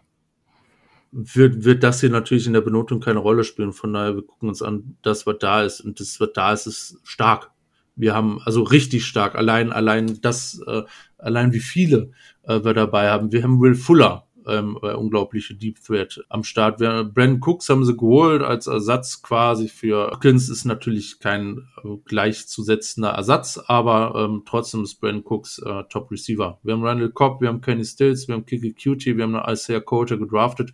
Also Deep ist es unglaublich krass. Da aber der Hopkins fehlt, kann ich nicht in die neuen gehen, aber ähm, ich glaube, das ist ohne einen Hopkins-Art äh, Receiver, das ist das Höchste, was man vergeben kann, auch für Wide Receiver Position ist eine 8,9. Okay. Ja, also ich bin null, ich bin auf die 9 gegangen. Okay. Einfach, weil ich ähnlich wie bei den Titans in der, in der Defensive nochmal glaube, dass wir die Masse an Qualität nirgendwo sehen und die jetzt im Verhältnis her nochmal qualitativ höher ist. Wenn wir jetzt auf Leute wie Stills, Fuller und Cooks gucken, die alle schon Number One Receiver Erfahrung haben und die zusammen sind, ich möchte mal eine Secondary sehen, die sich da noch konzentrieren kann. Also cool. ich finde es insane. Auch ohne einen DeAndre Hopkins. Ja, absolut, absolut. Also wie gesagt, äh, ich meine 8-9 ist 89 äh, Prozent. So. Ich glaube einfach, dass man die Klasse, die Hopkins vermissen lässt, einfach durch plumpe Masse auffangen kann. Weil nicht die, jedes Team hat drei Top Corner und wird sich so konzentrieren können, wenn O'Brien dann auch noch irgendwie was Trickreiches rausholt. Ich weiß nicht, wie man da dauerhaft covern kann. Ja. Also für Watson super Ausgangsposition. Ich glaube, das kann einer der explosivsten Offenses überhaupt sein in der NFL nächstes Jahr. Ähm, einfach den Hintergrund, äh, was du mit diesen Spielern alles anstellen kannst. Allein mit dem Kenny Stills, allein auch mit dem Brandon Cooks, der aus einem sehr äh, äh, interessanten Konzept kommt bei den Rams, wo einfach äh, mit den ganzen Jet Sweeps bei seinem, bei seinem Style, ähm, ich meine, die können ihre Offense komplett versatil gestalten. Mit dem Right Receiver, mit Watson logischerweise und auch mit David Johnson jetzt als Running Back. Du hast alle Optionen mit dieser Offense und du kannst was richtig Krankes daraus bauen. Ja, also es ist, ist unnormal. Das wird, äh, wird richtig spannend zu sehen sein, wie die das umsetzen können. Aber die haben die Optionen, da wird unglaublich Krankes zu schaffen bei den Texans. Man, man, man denkt sich, ja, Hopkins ist weg, das ist ja voll scheiße. Aber ähm, mit Johnson und Cooks und Cobb dazu ist das, ist das einfach, ist das einfach unglaublich krass. Wenn man die Running Backs gucken, ich meine, wir haben ja nicht nur einen Johnson, wir haben zwei Johnsons mit Duke Johnson am Start. David Johnson die letzten zwei Jahre nicht mehr so das geballert, was er am Anfang seiner Karriere hat ballern können. Aber was er an Potenziale hat, ist äh, unglaublich. Und vielleicht hilft ihm der Tapetenwechsel, das wieder aufzurufen. Dennoch müssen wir mal hier, ja, ich bin ja einen guten, guten Step zurückgegangen, was, was das Running Back Rating. Ich meine, wir sind hier immer noch ganz oben, insbesondere auch, weil Duke Johnson äh, super Nummer zwei Running Back ist. Ähm, ich äh, habe es nicht ganz übers Herz gebracht, hier über eine 8 zu gehen. Ich bin bei einer 7,9. Oh. Erster großer Unterschied heute. Hm? Denn ich bin ordentlich runtergegangen. Okay. Ich mag Duke Johnson als Running Back nicht. Er mag letztes Jahr gut performt haben. Ich finde, dass David Johnson ja erstmal wieder daran kommen muss, was er schon mal geleistet hat. Ich habe bei beiden extrem großes Fragezeichen auf der Stirn und habe eine 6,5 gegeben. Okay. Ja, ist auch mal schön. Dann bin ich mal etwas positiver als du. Ja, muss es auch mal geben. Muss meinen Ruf mal ein bisschen aufarbeiten hier. Also, es sind Fragezeichen dran, also sehe ich, sehe ich ganz genauso wie du. Ich bin da, ich bin da ziemlich optimistisch. Jetzt kommen wir, jetzt kommen wir vielleicht zur äh, ja, interessantesten Position Group bei den Texans über Jahre hinweg ist die O-Line. Gehen wir mal durch. Gehen wir mal durch. Oder fangen wir, fangen wir mit allgemein an. Ähm, sehr massive Probleme im Run-Blocking. Texans Classic. Sind aber dafür verhältnis- oder verhältnismäßig stark im Pass-Block. Spielt so ein bisschen gegen Running Backs. Ähm, äh, das ist das, das ist das große Problem an der O-Line. Ähm, du hast Nick Martin mit Nick Martin als Center schwach gegen äh, für den Run, äh, guter Pass-Blocker äh, overall ganz solid am Start. Ähm, dann hast du auf der, auf der Left Tackle Position hast du Jeremy Tunzel, der natürlich top ist, unglaublich krasser Passblocker ist, aber der auch mit Abstand beste One-Blocker in der O-Line. Dann hast du Titus Howard und Roderick Johnson. Wahrscheinlich Titus Howard, da wo es für, für einen Right Tackle gehen wird, weil wir in der ersten Runde gedraftet haben, hatte ja, so ein, zwei Schwierigkeiten in der letzten Saison im Passblocking richtig solide unterwegs, aber auch wie, wie die ganze, wie der ganze, oder gut unterwegs, aber wie der ganze Rest der Offensive Line Probleme im Passblocking, äh, im, im Runblocking. Auf der Guard-Position ähm, äh, ist, ist es quasi äh, analog weiterzuziehen. Äh, du hast äh, Sharping und Fulton als Guard.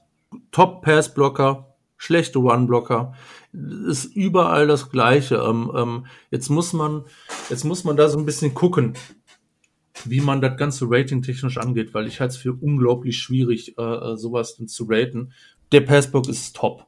Also wirklich richtig top. Ich bin hier deswegen äh, auf, aufgrund der enormen Defizite im Runblocking bin ich äh, nur knapp über eine 5 gegangen, bin ein bisschen optimistischer dran gegangen und habe eine 6 gegeben. Eben 1,4 Unterschied, diesmal 1,3 Unterschied. Jetzt kannst du dir überlegen, 4, in welche 7. Richtung das geht. Ja. Wow, okay, so schlecht. Das ist hart. Nee, ich glaube, ich glaube, da ist, ist, ist echt Potenzial da. Ich, es tut mir leid. Ich glaube, ich habe letztes Jahr einmal gesagt, bevor diese O-Line es mir nicht einmal zeigt, dass sie Watson sicher halten können. Mhm also wirklich konstant sicher. Und ich meine, 44 Sex, die sie letztes Jahr noch zugelassen haben, das ist, finde ich, noch immer ein bisschen zu viel. Gerade bei der, ja, Leichtfüßigkeit, ja. die Watson an den Tag legt. Deswegen, ich musste hier abziehen und bin gespannt, ob man es dieses Jahr, also es ist ein Step nach oben. Ich meine, das Jahr davor waren es 66 Sex, mhm. die man zugelassen hat. Schon mal Verbesserung von 22. Wenn wir nächstes Jahr bei 22 stehen, okay. dann sage ich, hey, Oh, und übertreiben. Ja, nein, aber wie gesagt, da bin ich, bin ich zu negativ eingestellt, um zu sagen, äh, okay, da gehen wir über, also wenn man sagt, über 5 ist Durchschnitt, da gehen wir überdurchschnittlich. Du hast mich, du hast mich überzeugt. Ich habe eine 2 gegeben jetzt. Nein, ich bin, nee, macht, macht absolut Sinn, insbesondere auch äh, ähm, Passblocking ähm, ist, ist, ist gut und deutlich verbessert, aber ähm, vielleicht echt nicht in dem Rahmen. Äh, ich bin, ich bin nochmal, ich bin nochmal auf 5-5 runter. Macht, macht absolut Sinn. Also, äh, Tut mir leid, liebe Texans-Fans. Nee, alles in Ordnung. Ähm, Tight Ends. Da bin ich dann unter 5 gegangen. Auf eine 4. Wow, echt? Ja. Also, Wie Unterschiede wir heute haben, ist ja herrlich. Also, das ist ja. jetzt for real echt oder? Ja. Ist way below average. Du hast, du hast, klar, du hast Darren Fels, der aber auch keine kranke Saison hatte. Ähm, und dahinter hast du Akins und John Thomas. Also ist unterm Strich ähm, kein wirklich guter Tight End Room. Und deswegen unter, unter, unter 5. Du bist bei, wie viel? 4, ich bin bei 4,0. 4,0, okay, krass. Also ich habe alleine wegen Fels und der als Option da zu sein. Also klar, Run und Pass Blocking müssen die beiden echt gucken, dass sie da was hinkriegen. Fels noch der bessere von den beiden. Aber ich bin hier von dem, ich will es gar nicht Potenzial nennen, weil der alte Mann ist ja schon, ich glaube 2012 ist er gedraftet worden.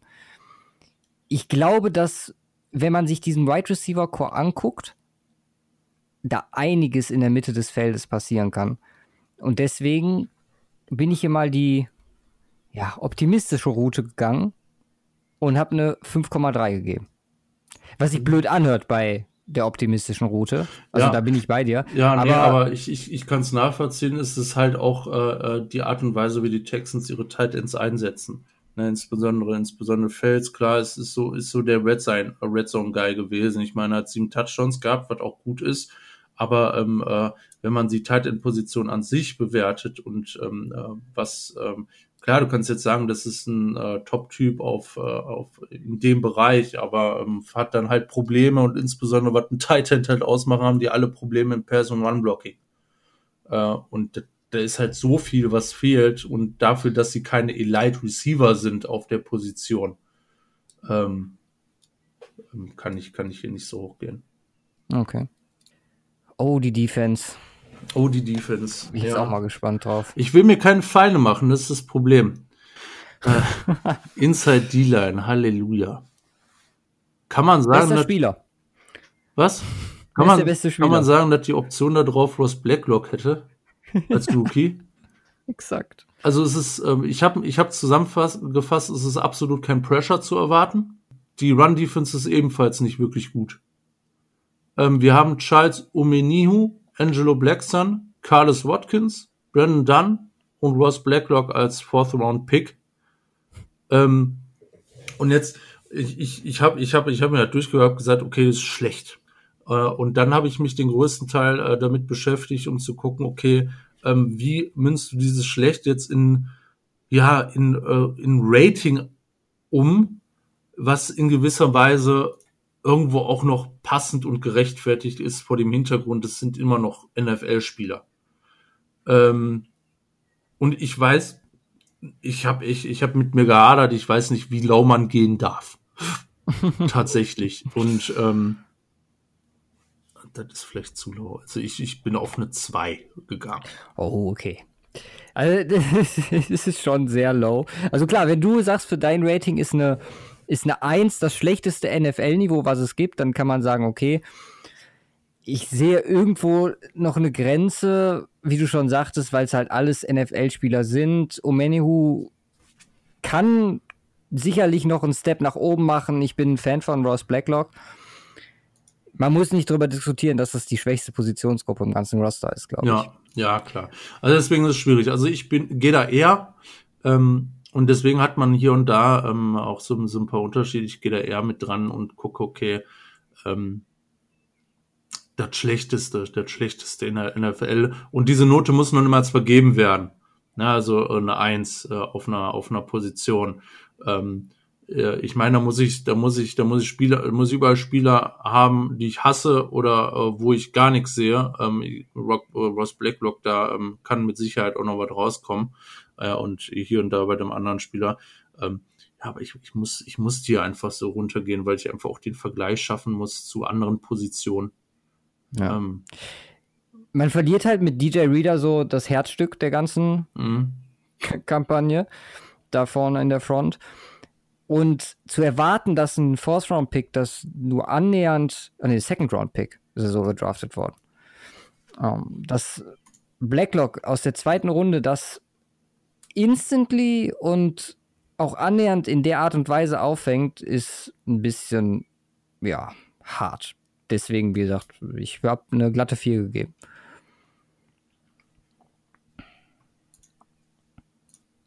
Ja. Kommen wir zum Edge. Da sieht es doch dann schon mal um Welten besser aus. Ja, sicherlich ähm, auch was, wo man sagen kann, kann vielleicht Schwächen in Inside so ein bisschen auffangen. Ja. Ähm, auch hier habe ich mich aber mit dem Rating schwer getan. Ähm, also du hast JJ Watt, der für, per se eigentlich für sich eine 10 verdient. Ähm, äh, ich, klar, wir haben, wir haben Leute wie Von Miller, wir haben Keller Mack, aber haben wir wirklich so einen wie JJ Watt in der Liga? TJ ähm, Watt. Ja, ja, ja, weiß, okay. Da sind wir ziemlich nah dran, allein schon genetisch. Ähm, aber der, der Kerl ist einfach, äh, allein schon wie er gebaut ist, ist es unnormal. Und äh, drei, dreimaliger Defensive Player of the Year und muss man gar nicht drüber reden. Das ist fucking JJ Watt. Dann hast du Whitney Merciless äh, auf der anderen Seite, der immer, immer wieder so seine Ups and Downs hat, äh, Ups äh, und Downs hat. Ähm, äh, äh, über, über seine Karriere hinweg, äh, aber irgendwie immer ähm, solide Zahlen an Start bringen. Auch letzte Saison hat er wieder siebeneinhalb Sex gehabt. Ähm, dahinter wird's dann, wird's dann äh, ja so ein bisschen äh, schwierig. Du hast äh, so richtig Jacob Martin hast als Steps ähm, noch drin. Ähm, und das äh, war es dann fast größtenteils eigentlich schon für die Outside-Position. Du hast noch Brent, Brent Scarlett, aber okay, das hältst du in Grenzen. Ähm, nee, ich, also ich, ich gebe hier eine 9, ähm, weil ich glaube, JJ Watt hat das verdient und auch äh, ähm, mit Merciless äh, ist da drin. Ich hatte vorher eine 8,9 hier stehen, aber ich habe mich jetzt gerade nochmal entschieden, äh, den Step für die 9 zu machen. Okay, ich hole die ganzen Punkte, die ich äh, beim bei der Inside D-Line im Vergleich zu dir rausgeholt habe, äh, verliere ich jetzt hier wieder. Hm. Ich bin äh, bei 8,5 gelandet. Okay. Ich bin auch gespannt, was Grenade macht, also als Drittrunden-Pick. Ja. Und äh, wie man damit zurechtkommt, wie er sich zwischen Watt und Merciless einfügt, dann hast du bei JJ Watt natürlich die Verletzungssorgen, die immer so ein bisschen mitspielen. Deswegen bin ich hier nicht, was die Gruppe angeht, wie gesagt, bei Watt bin ich, wenn fit ist, bei dir. Aber was die Gruppe angeht, bin ich hier nicht in die ja, Elite-Kategorie der Neuner reingekommen. Ja, doch, musste ich machen. Also hat man, habe ich nicht übers Herz gebracht, da nicht die Neun zu geben. Dafür sind wir bei den Linebackern. Ähm, ja, auch, auch eine schwierige Position, aber jetzt wird's halt auch schwierig bei den Texans, was über den Passwash äh, hinausgeht. Du hast hier und da Potenzial. Du hast mit, äh, insbesondere mit Zach Cunningham und Bernardrick McKinney zwei wirklich solid bis gute Linebacker, die auch Upside versprechen, insbesondere Bernardwick McKinney. Ähm,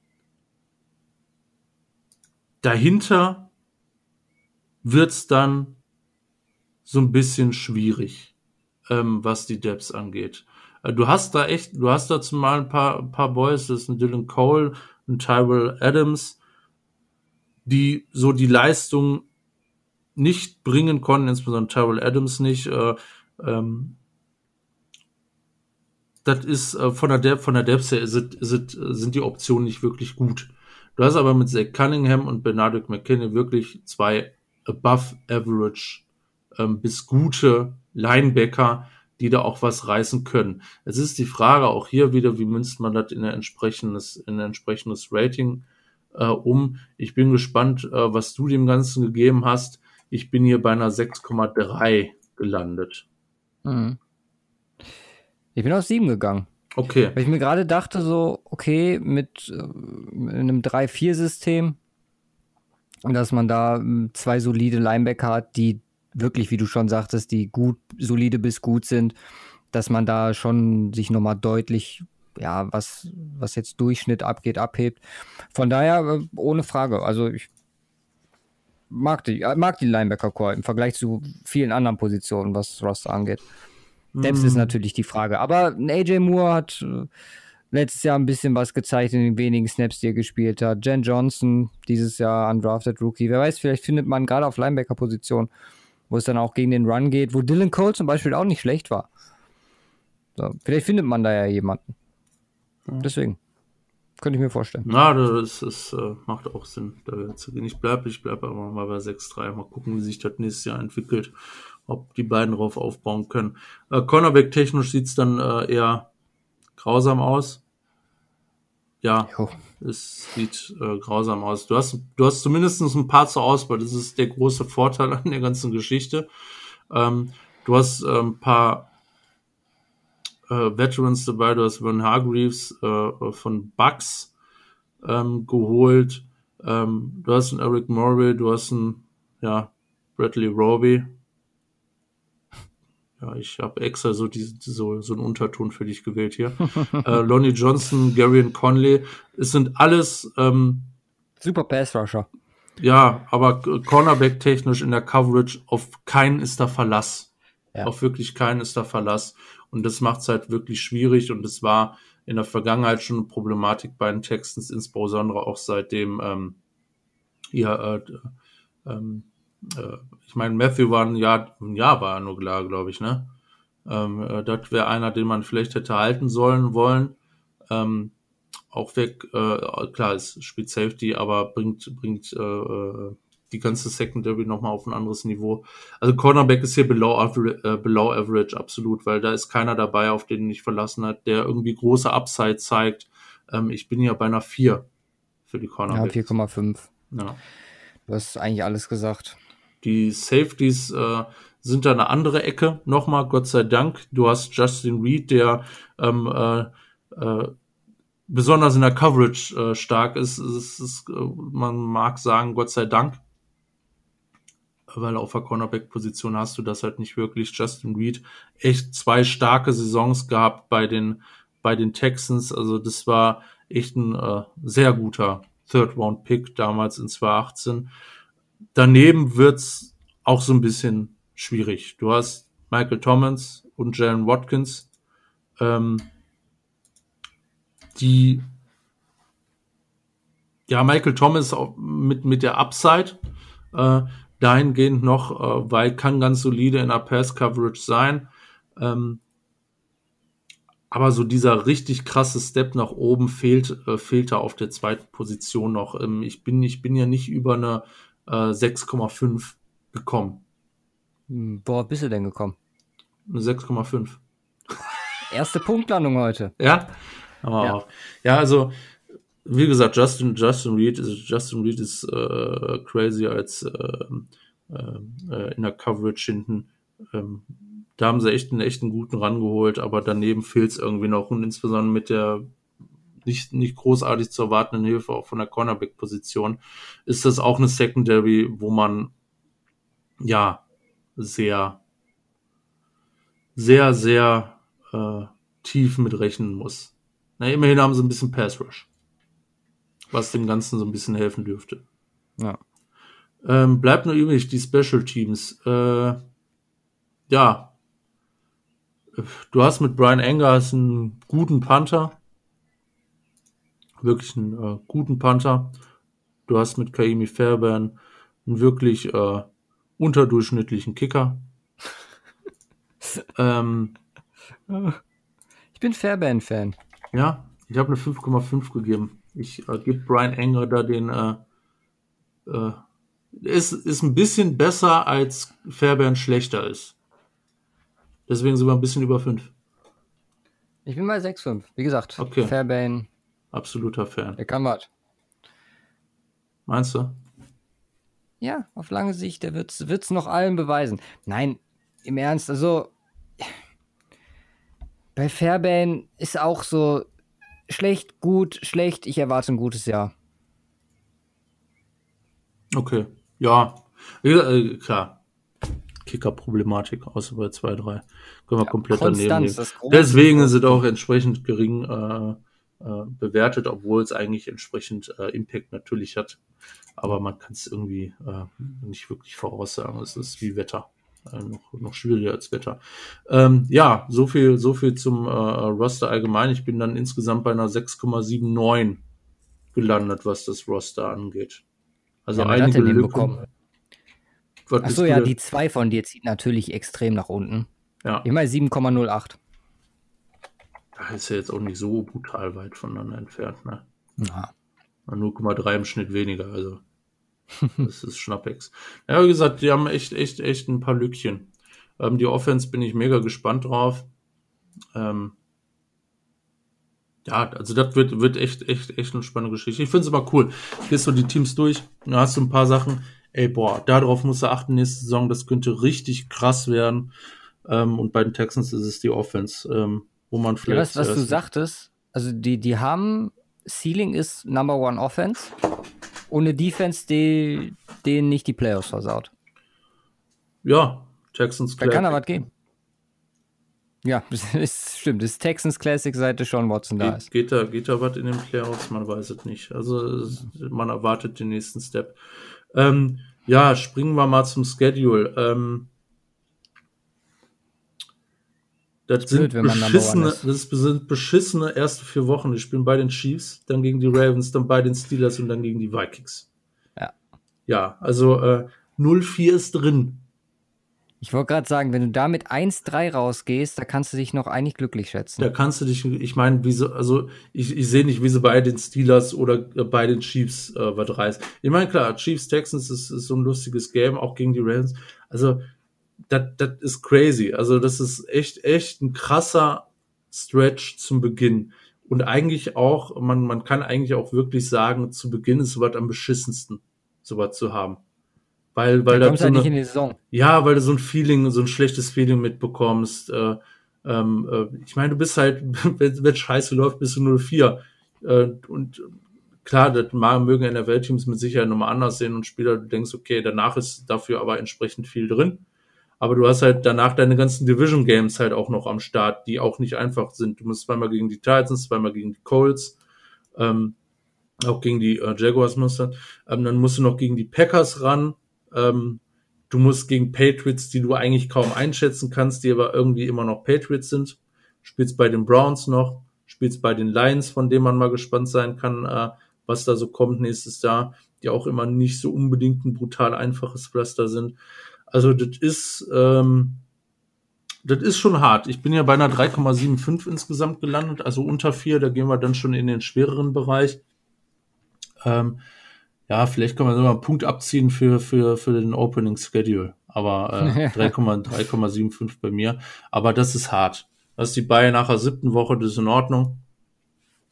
Ähm, Ja, nach, Aber nach, auch blöd, wenn du dann, sagen wir mal, du verlierst drei von den ersten Vieren und gewinnst dann noch eins aus Titans, Jaguars und Packers, dann gehst du mit einem echt schlechten Gefühl in die Bay und mit mega Druck kommst du wieder raus.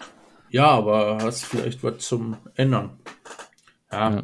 Das ist eigentlich ein ganz guter Punkt, was du gerade sagtest. Also ich bin auch äh, nur nach Team-Ratings, also Mhm. unabhängig vom ja, Schedule an sich, bin ich auf eine glatte 4 gekommen.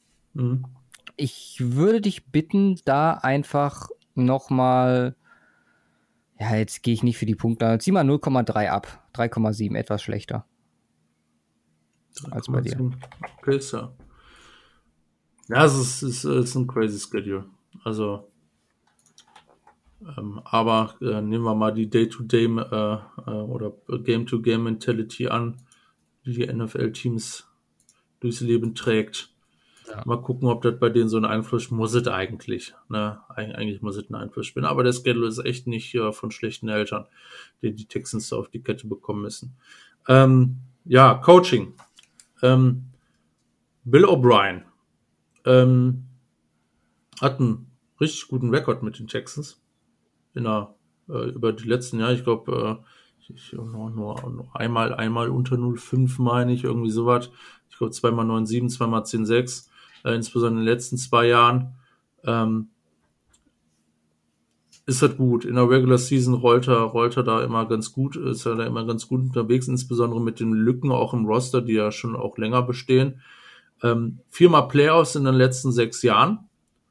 In der umkämpften Division auch nicht ganz so schlecht. Ähm, aber in den viermal Playoff-Runs leider nur zwei Games gewonnen. Ähm, und das ist, ist, ist nicht schön. Das ist nicht schön. Es ist, äh, entwickelt sich zu einer Krankheit, äh, die auch schon voll diagnostiziert wurde, die aber anscheinend nicht in den Griff bekommen wird. Äh, Texans Playoff-Schwäche. Ähm, ja, ich halte Bill O'Brien für einen guten Coach. Äh, über GM reden wir gar nicht einfach heute, weil das äh, ja, ja. machen wir nicht. Aber da fehlt halt, ähm, der ist halt nicht so gut, dass er die Playoff-Schwäche ausgleichen kann. Also es ist, es ist dann nicht unter den absoluten Top-Coaches in der Liga. Ne, als Offensive Coordinator hast du Tim Kelly, der auch die Quarterback, äh, der auch äh, Sean Watson coacht. Ähm, ja, hast das schwierigen Vergleich, ist schon seit Jahren bei den Texans, war Tight End Coach, ist jetzt das zweite Jahr als Offensive Coordinator 2019 war echt eine, war eine solide Saison als Offense, aber man kann von der Texans Offense eigentlich mehr erwarten.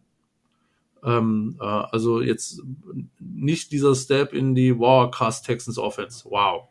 Ich meine, Texans Offense, da denkt man, hat man bisher immer gedacht an, äh, ähm, an äh, ähm, Hopkins und Watson und Watson aus seine Players, aber nicht so wirklich, boah, das ist jetzt vom Konzept her kranke Scheiße. Ähm, dieses Jahr hat er, wir sind ja schon durchgegangen im Roster, die absolute, ja, oder hat die unglaubliche Chance, da was richtig krasses draus zu machen. Und das wird vielleicht so ein gewisser Vergleichsmaßstab sein, weil das äh, Potenzial ist da, die Spieler und das Talent ist da. Ähm, jetzt muss er da entsprechend was draus bauen. Und da bin ich, bin ich richtig gespannt. Aber das ist halt ähm, äh, wenig, wenig Vergleichsbasis, was das angeht. Da muss man echt mal schauen.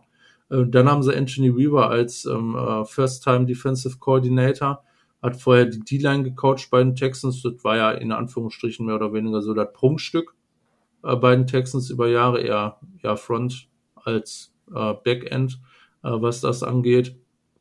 Ja, auch hier beim Rating habe ich mich schwierig getan. Ich, ich halt, ich, ich halt hier mehr von, ähm, auch äh, was Bill O'Brien als Coach angeht, ähm, insbesondere was die Regular Season auch angeht. Von Tim Kelly äh, bleibt abzuwarten, auch Anthony Weaver bleibt abzuwarten.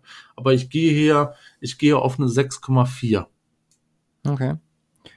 Ja, bin ich, bin ich leicht drüber. Ich habe eine 7 gegeben, mhm. einfach wegen Bill O'Briens auch Qualitäten als Offense Coordinator. Ich glaube, das Beste, mhm. was irgendeinem Team in der Liga passieren kann, ist einfach, dass er irgendwann bei den Texans entlassen wird und jemand ihn als Offense Coordinator nochmal anheuern kann.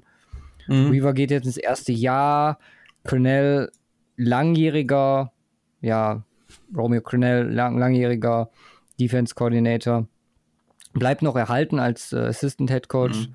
Berater. Also, wie gesagt, ich finde, es ist eigentlich eine ganz, ganz solide Truppe. Den Einfluss von Tim Kelly, der kann sich wahrscheinlich voll und ganz auf die Quarterbacks äh, konzentrieren, weil mhm. O'Brien ja, einen Großteil, denke ich mal, Offense regelt, sich das ja auch nicht nehmen lässt. Ich weiß, will gar nicht wissen, wie deren, sein Schreibtisch aussieht. Mit dem ganzen GM-Stuff und dann die ganze Offense noch dabei zum Großteil. Künstler, ja. Ab, Ablage, Ablage äh, GM, Ablage Coach. Ja, genau. Und Ablage ähm, P. also alleine dafür, mit dem GM, mit der GM-Ablage, aber egal. Alleine für die ganze Arbeit, auch wenn es eigene Dummheit ist, irgendwie hat er zumindest ein bisschen Respekt verdient und die ja, ist halt auch ganz, ganz ordentlich. Absolut, es sind ein paar Fragezeichen dran. Ähm, von der 6.4 ist auch, auch eine variable Größe, sag ich mal. Äh, da ist es mehr möglich oder in dem Rahmen schwierig, schwierig für mich zu beeinflussen. Ich möchte auch nicht sagen, ich bin ganz frei vom negativen Bill O'Brien Einfluss. ist ja immer so eine subjektive, unterbewusste Geschichte, aber Bill O'Brien ist ein guter Coach.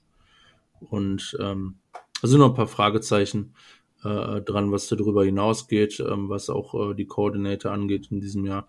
Bin ich ein bisschen vorsichtiger dran gegangen, aber da ist äh, ja was möglich. Jetzt ist natürlich leider dementsprechend das Rating ein bisschen nach unten flöten gegangen äh, bei mir. Äh, dadurch insgesamt bei den Texans. Äh, sind, sind einen guten Step, aber wie gesagt, das ist vielleicht auch das, was äh, einfach möglich ist. Äh, mal gucken, wie viel Watson da rausreißen kann. Ähm, bei mir landen sie insgesamt bei einer 6,23, bei dir dann bei einer 6,6. Okay. Also bei beiden nicht ganz so dolle unterwegs, ne? Ja, wie gesagt, zu viele große, wirklich große Löcher im Roster. So würde ich es einfach mal beschreiben. Und dann halt hast du halt den, den Punkt noch dabei, dass du als First Seed in der Division das Problem hast, gegen die anderen Ersten zu spielen. So, ich meine, ob man jetzt gegen Broncos oder Chiefs spielt, macht auch nochmal einen ordentlichen Unterschied. Mhm. So, gerade der Stretch am Anfang, den du gesagt hast, ist halt äh, extrem ungünstige Ausgangsposition. Ich traue dem Roster aber, wie gesagt, zu, da einiges zu reißen. Wer weiß, vielleicht gewinnen die irgendwie in 50, 49 Shootout in Woche 1 gegen die Chiefs und alle sagen, wow, okay. Mhm. Das ist durchaus drin. Also würde mich jetzt nicht komplett überraschen. Ja. Ja, wir haben auch hier eine Zusendung bekommen und zwar von der Texans Nation Deutschlands, Österreich und Schweiz. Und da hören wir jetzt auch mal eben rein. Schönen guten Tag, hier ist der Toffi von der Texans Nation DACH. Ich mache eine kleine Zusammenfassung von den Predictions unserer Saison, wo wir uns verstärkt haben. Ganz klar haben wir durch DeAndre Hopkins einen mega Top 3 Receiver verloren, wo wir uns Front Office echt am abziehen lassen. Das kann man so nicht gelten lassen. Also der Trade für einen Top 3 Receiver war unter aller Würde. Man hätte mindestens einen First-Round-Pick rausdrehen müssen. Die Cardinals freuen sich natürlich. Mit dem Gegenwert mit David Johnson bin ich nicht ganz so zufrieden, muss ich sagen. Wir haben uns mit Randall Cobb und ähm, Brandon Cooks in der Tiefe im Wide Receiver Korb verstärkt. Aber es sind sehr verletzungsanfällige Spieler. Man hat bei Stills der einzigste wirklich bisher konstante, wobei er auch so zwei, drei Aussetzungen hat. Brandon Cooks hat die Probleme mit der Concussion. Will Fuller ist auch sehr verletzungsanfällig und Randall Cobb ist als reiner Slot Receiver okay aber es macht keiner den Ersatz für Hopkins. Auf jeden Fall. Dann fehlt mir es in der Defense auch noch an der Tiefe bei den Cornerbacks. Wir haben Jonathan Joseph gehen lassen, der eine nicht optimale Saison, aber für sein Alter relativ okay gespielt hat. Man baut jetzt auf die jungen Vernon Hargraves und Garen Conley, welche man sich per Trade oder in der Free Agency äh, letztes Jahr geholt hatte. Definitiv Tiefe fehlt uns auch noch bei den Interior D-Linern. Wir vertrauen da momentan als Nose Tackle auf Brandon Dunn, welcher als Backup von DJ Reader war. Und man es noch nicht geschafft hat, sich da in der Tiefe oder in der Breite echt zu verstärken, sehe ich das als ähm, Druck durch die Mitte als großes Problem. Reader konnte letztes Jahr nicht das leisten, was er hätte tun können. Ist ein super Nose-Tackle, aber es fehlt da einfach noch mehr Druck. Timmy Jernigan, den wir verpflichten wollten, kommt jetzt auch nicht zu uns. Der hat den, die Vertragsverhandlungen abgebrochen. Und man ist jetzt auf der Suche nach einem weiteren Interior D-Lineman. Wir haben zwar Ross Blacklock äh, im Draft geholt, aber ihn sehe ich jetzt noch nicht so als ultimativen Starter. Zum Thema Coaching hoffe ich auf viel Verbesserung. O'Brien hat sich jetzt ähm, darauf festgelegt, dass er wirklich nur noch den Head-Coaching-Job macht und das Coaching in die Arme von Offensive Coach Tim Kelly und Defensive Coach Anthony Weaver abgeben will. Und ich hoffe auf eine kleine Veränderung. Das alte Schlachthaus Romeo Cronell wird unterstützen, trotzdem noch an der Seite stehen. Aber ich hoffe auf innovativeres Play-Calling, was ja unter Bill O'Brien, der auch mal gerne seine Helmmoment hatte, aber manchmal auch wirklich Entscheidungen getroffen hat als Head Coach, wo man so ein bisschen das Gefühl hat, das wurde ihm alles zu viel.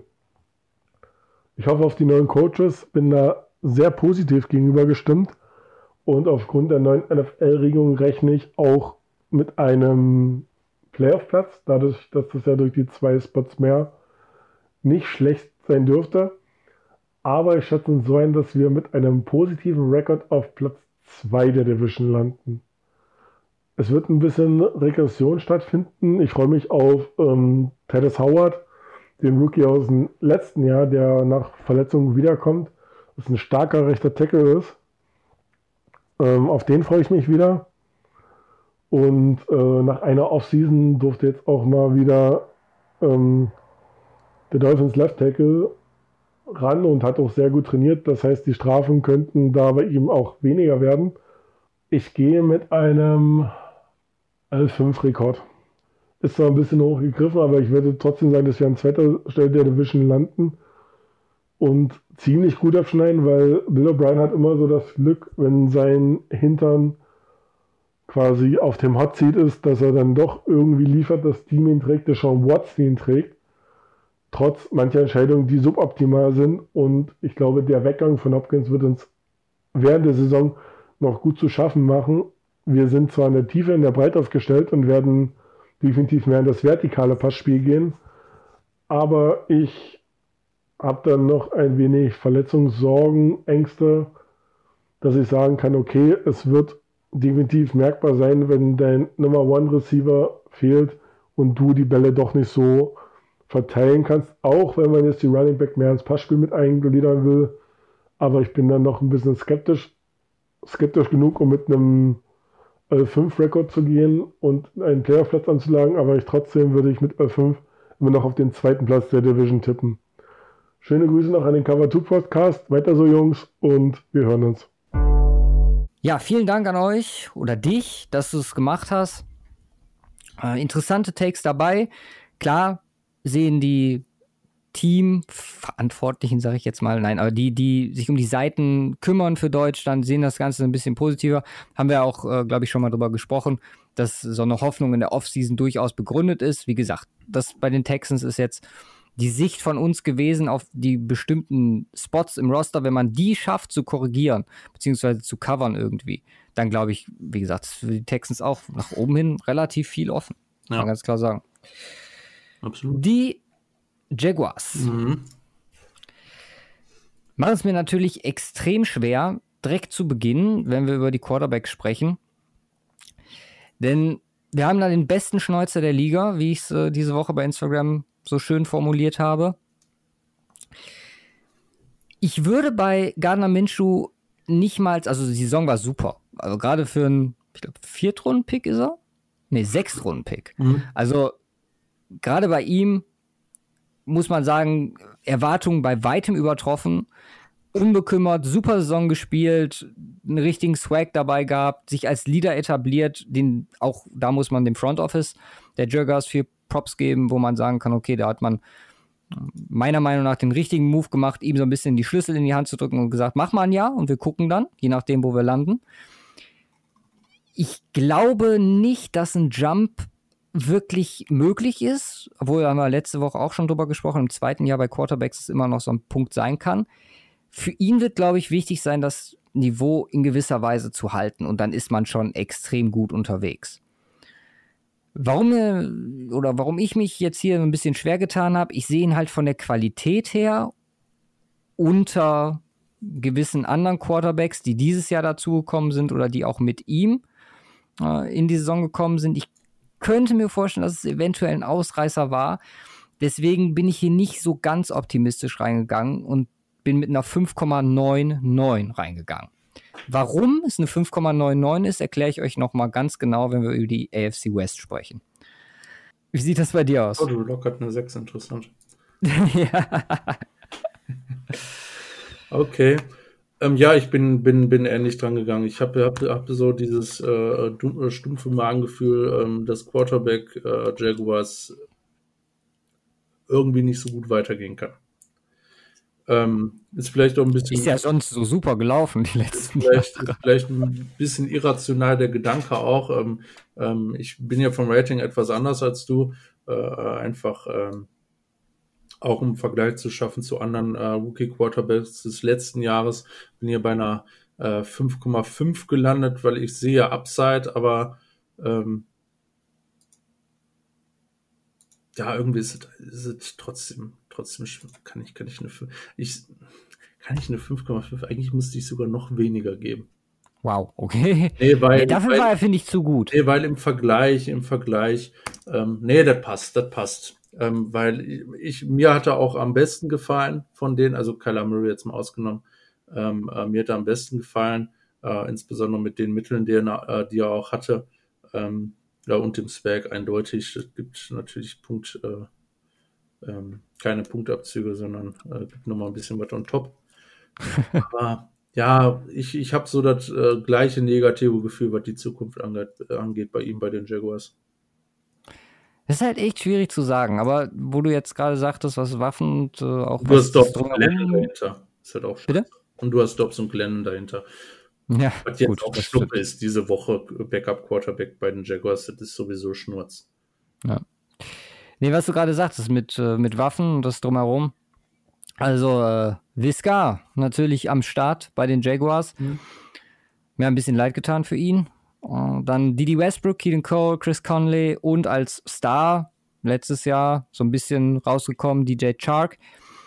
Da ist schon was da. Also muss man ganz klar sagen, ich sehe aber alle bis auf Chark nicht auf Top-Niveau. Mhm. Bei Visca wird man sehen, auch da das große, große Verletzungsfragezeichen. Mhm.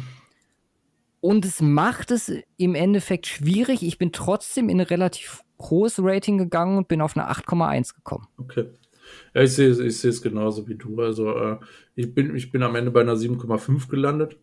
Mhm. Äh, etwas negativer. LaVisca Chenault ist halt noch so ein Fragezeichen, insbesondere was seine Langlebigkeit angeht.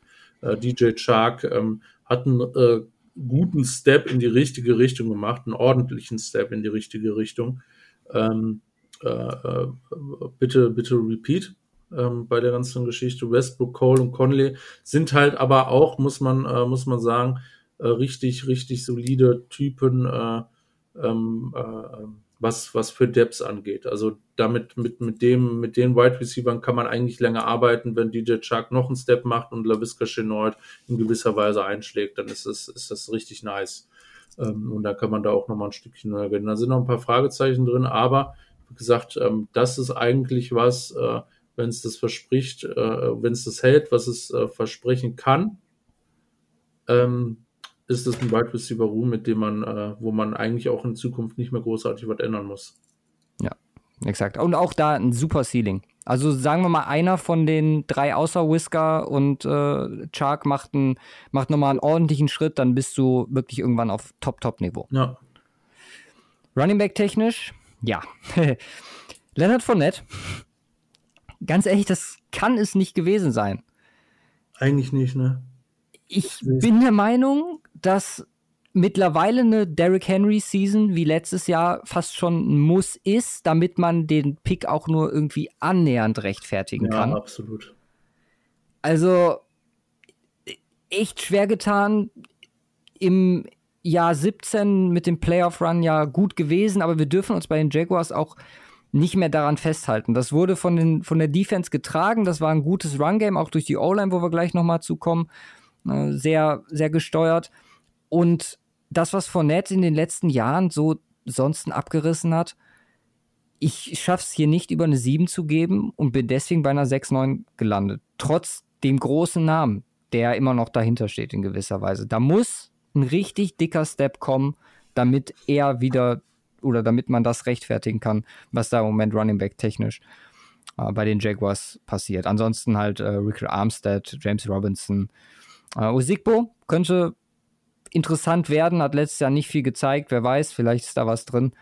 Aber nee, da bin ich echt negativ, also habe ich eine negative Sichtweise aktuell drauf. Ich meine, da ist 6-9 ist da schon, ich bin da immer noch deutlich über Durchschnitt, sage ich jetzt mal. Mhm. Aber ja, wie gesagt, kein, kein Freund von der Vorgehensweise und wie es dann im Endeffekt passiert oder wie, wie die Ausgestaltung des Ganzen dann war. Ja. Äh, Punktlandung, ich habe auch eine 6,9. Ja. Ähm, ja, exakt gleiche Argumentation. Jetzt muss man dazu sagen, Leonard Fournette hatte trotzdem eine 1000 Yard Rushing Season, hatte 4,3 Yards per Attempt, nur drei Touchdowns. Ähm, äh, ähm, aber den Value äh, vom Draft jetzt, jetzt auch mal ganz außen vor gelassen, muss natürlich mehr kommen. Ähm, für die Fähigkeiten, die er hat, muss auch einfach mehr kommen. Ähm, das ist jetzt aber halt bei weitem auch nicht ähm, schlecht. Ne? Und äh, deswegen nee. halte ich schon für ein Rating in der Größenordnung für gerechtfertigt. Ja. bisschen mehr Red Zone Stärke dahinter und wer weiß, vielleicht ja. einen oder anderen langen Run noch dazu und dann können wir nächstes Jahr über besseres Rating sprechen. Ja. O-Line hat relativ viel damit zu tun. Ich meine, wenn er theoretisch die ganze Zeit hinterm Center laufen könnte, wäre es wahrscheinlich die beste Methode. Brandon Linder, ohne Frage, Top 5 Center der Liga. Also jemand, da eine richtige Institution in ihrer O-Line.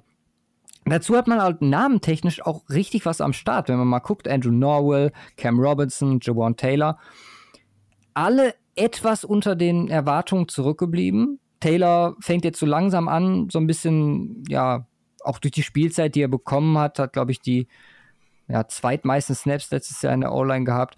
Fängt er so ein bisschen an, so, ja, sich einen Namen zu machen. Um, ähm, wie gesagt, Cam Robinson dabei. Zweite Guard-Position sehe ich halt ähnlich äh, wie bei den Titans als Problem. Dabei ist halt die Qualität rundherum nicht ganz so gut. Deswegen, also Ben Bartsch vielleicht mit Chancen. AJ McCann habe ich so, boah, ja, okay, willst du ihm da wirklich dauerhaft weiter vertrauen? Um, ähm, Richardson, wie gesagt, als, als andere Alternative. Auch hier, wie gesagt, könnte man sagen, wir gehen mit Bartsch, wo wir auch gesagt haben, ich glaube, wir hatten ihn sogar ich, Top 10 bei unseren, unseren Interior Offensive Linemen im Draft. Deswegen hier vierte Runde. Also ich sehe es, äh, könnte ein Stil werden. Wer weiß, was man aus der O-Line machen kann. Deswegen O-Line relativ positiv, 7,9. Wow, okay, das ist schon krass positiv. Also ja. ich, ich habe hier, ähm, ich habe hier eine äh, 6,5 gegeben.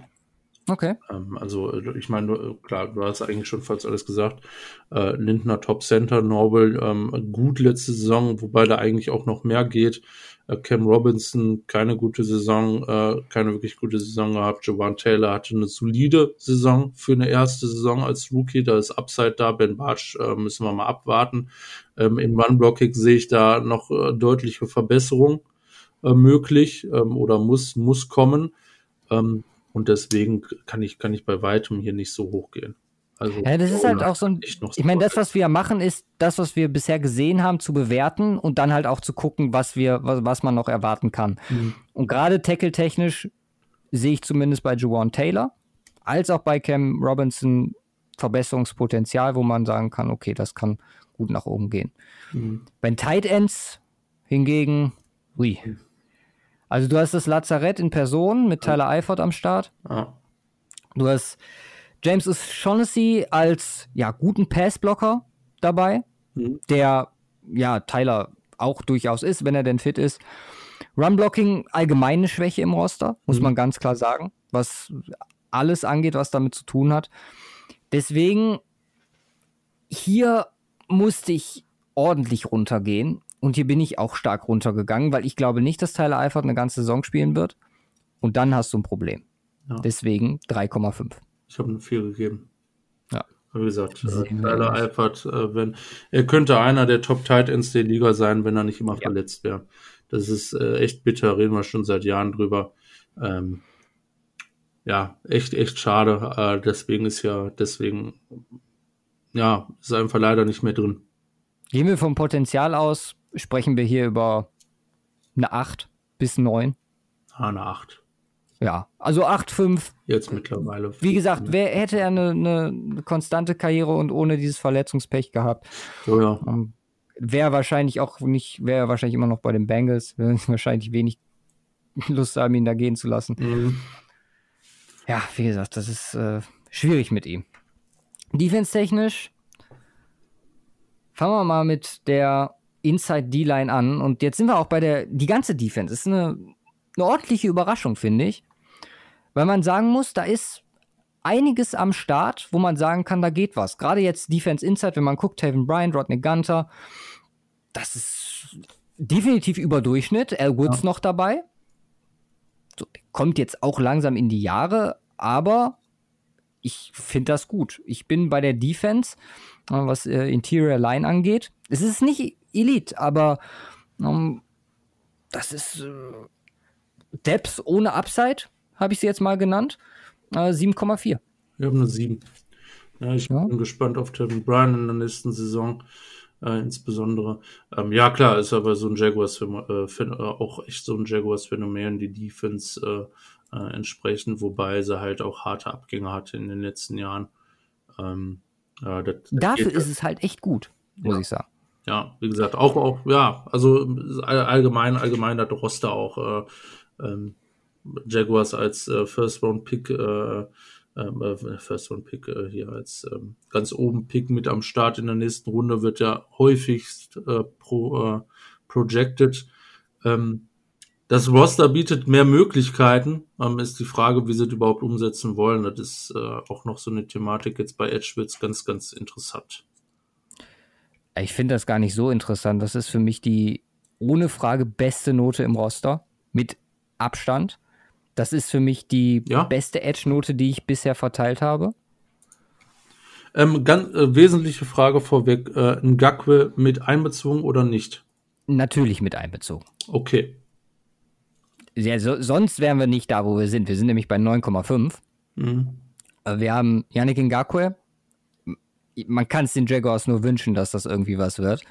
Dann Allen dabei. Und jetzt holst du Clever Chesson dazu. Vielleicht ein Hinweis Richtung Gakwe. Ich weiß es nicht, aber wenn ich letzte Woche über Kerrigan und Young gesprochen habe und so geschwärmt habe, dann kann man hier nur ja, den Hut ziehen vor dem, was man da aufgebaut hat. Ich meine, mit Chesson hofft man jetzt sogar jemanden, dass man das Gakwe vielleicht zumindest annähernd auffangen kann. Allen müsste dann in die Rolle der Effizienz steppen.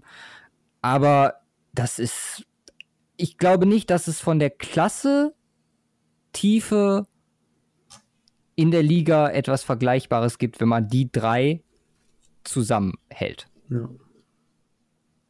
Ja, absolut. Deswegen. Also da fällt mir nichts ein. Da können selbst die Chargers mit ihren zwei Boys nicht mithalten. Da können die Broncos nicht mithalten. da kann ja, da kann keiner mithalten. Auch die Packers nicht mit ihren zwei äh, Edge Rushern.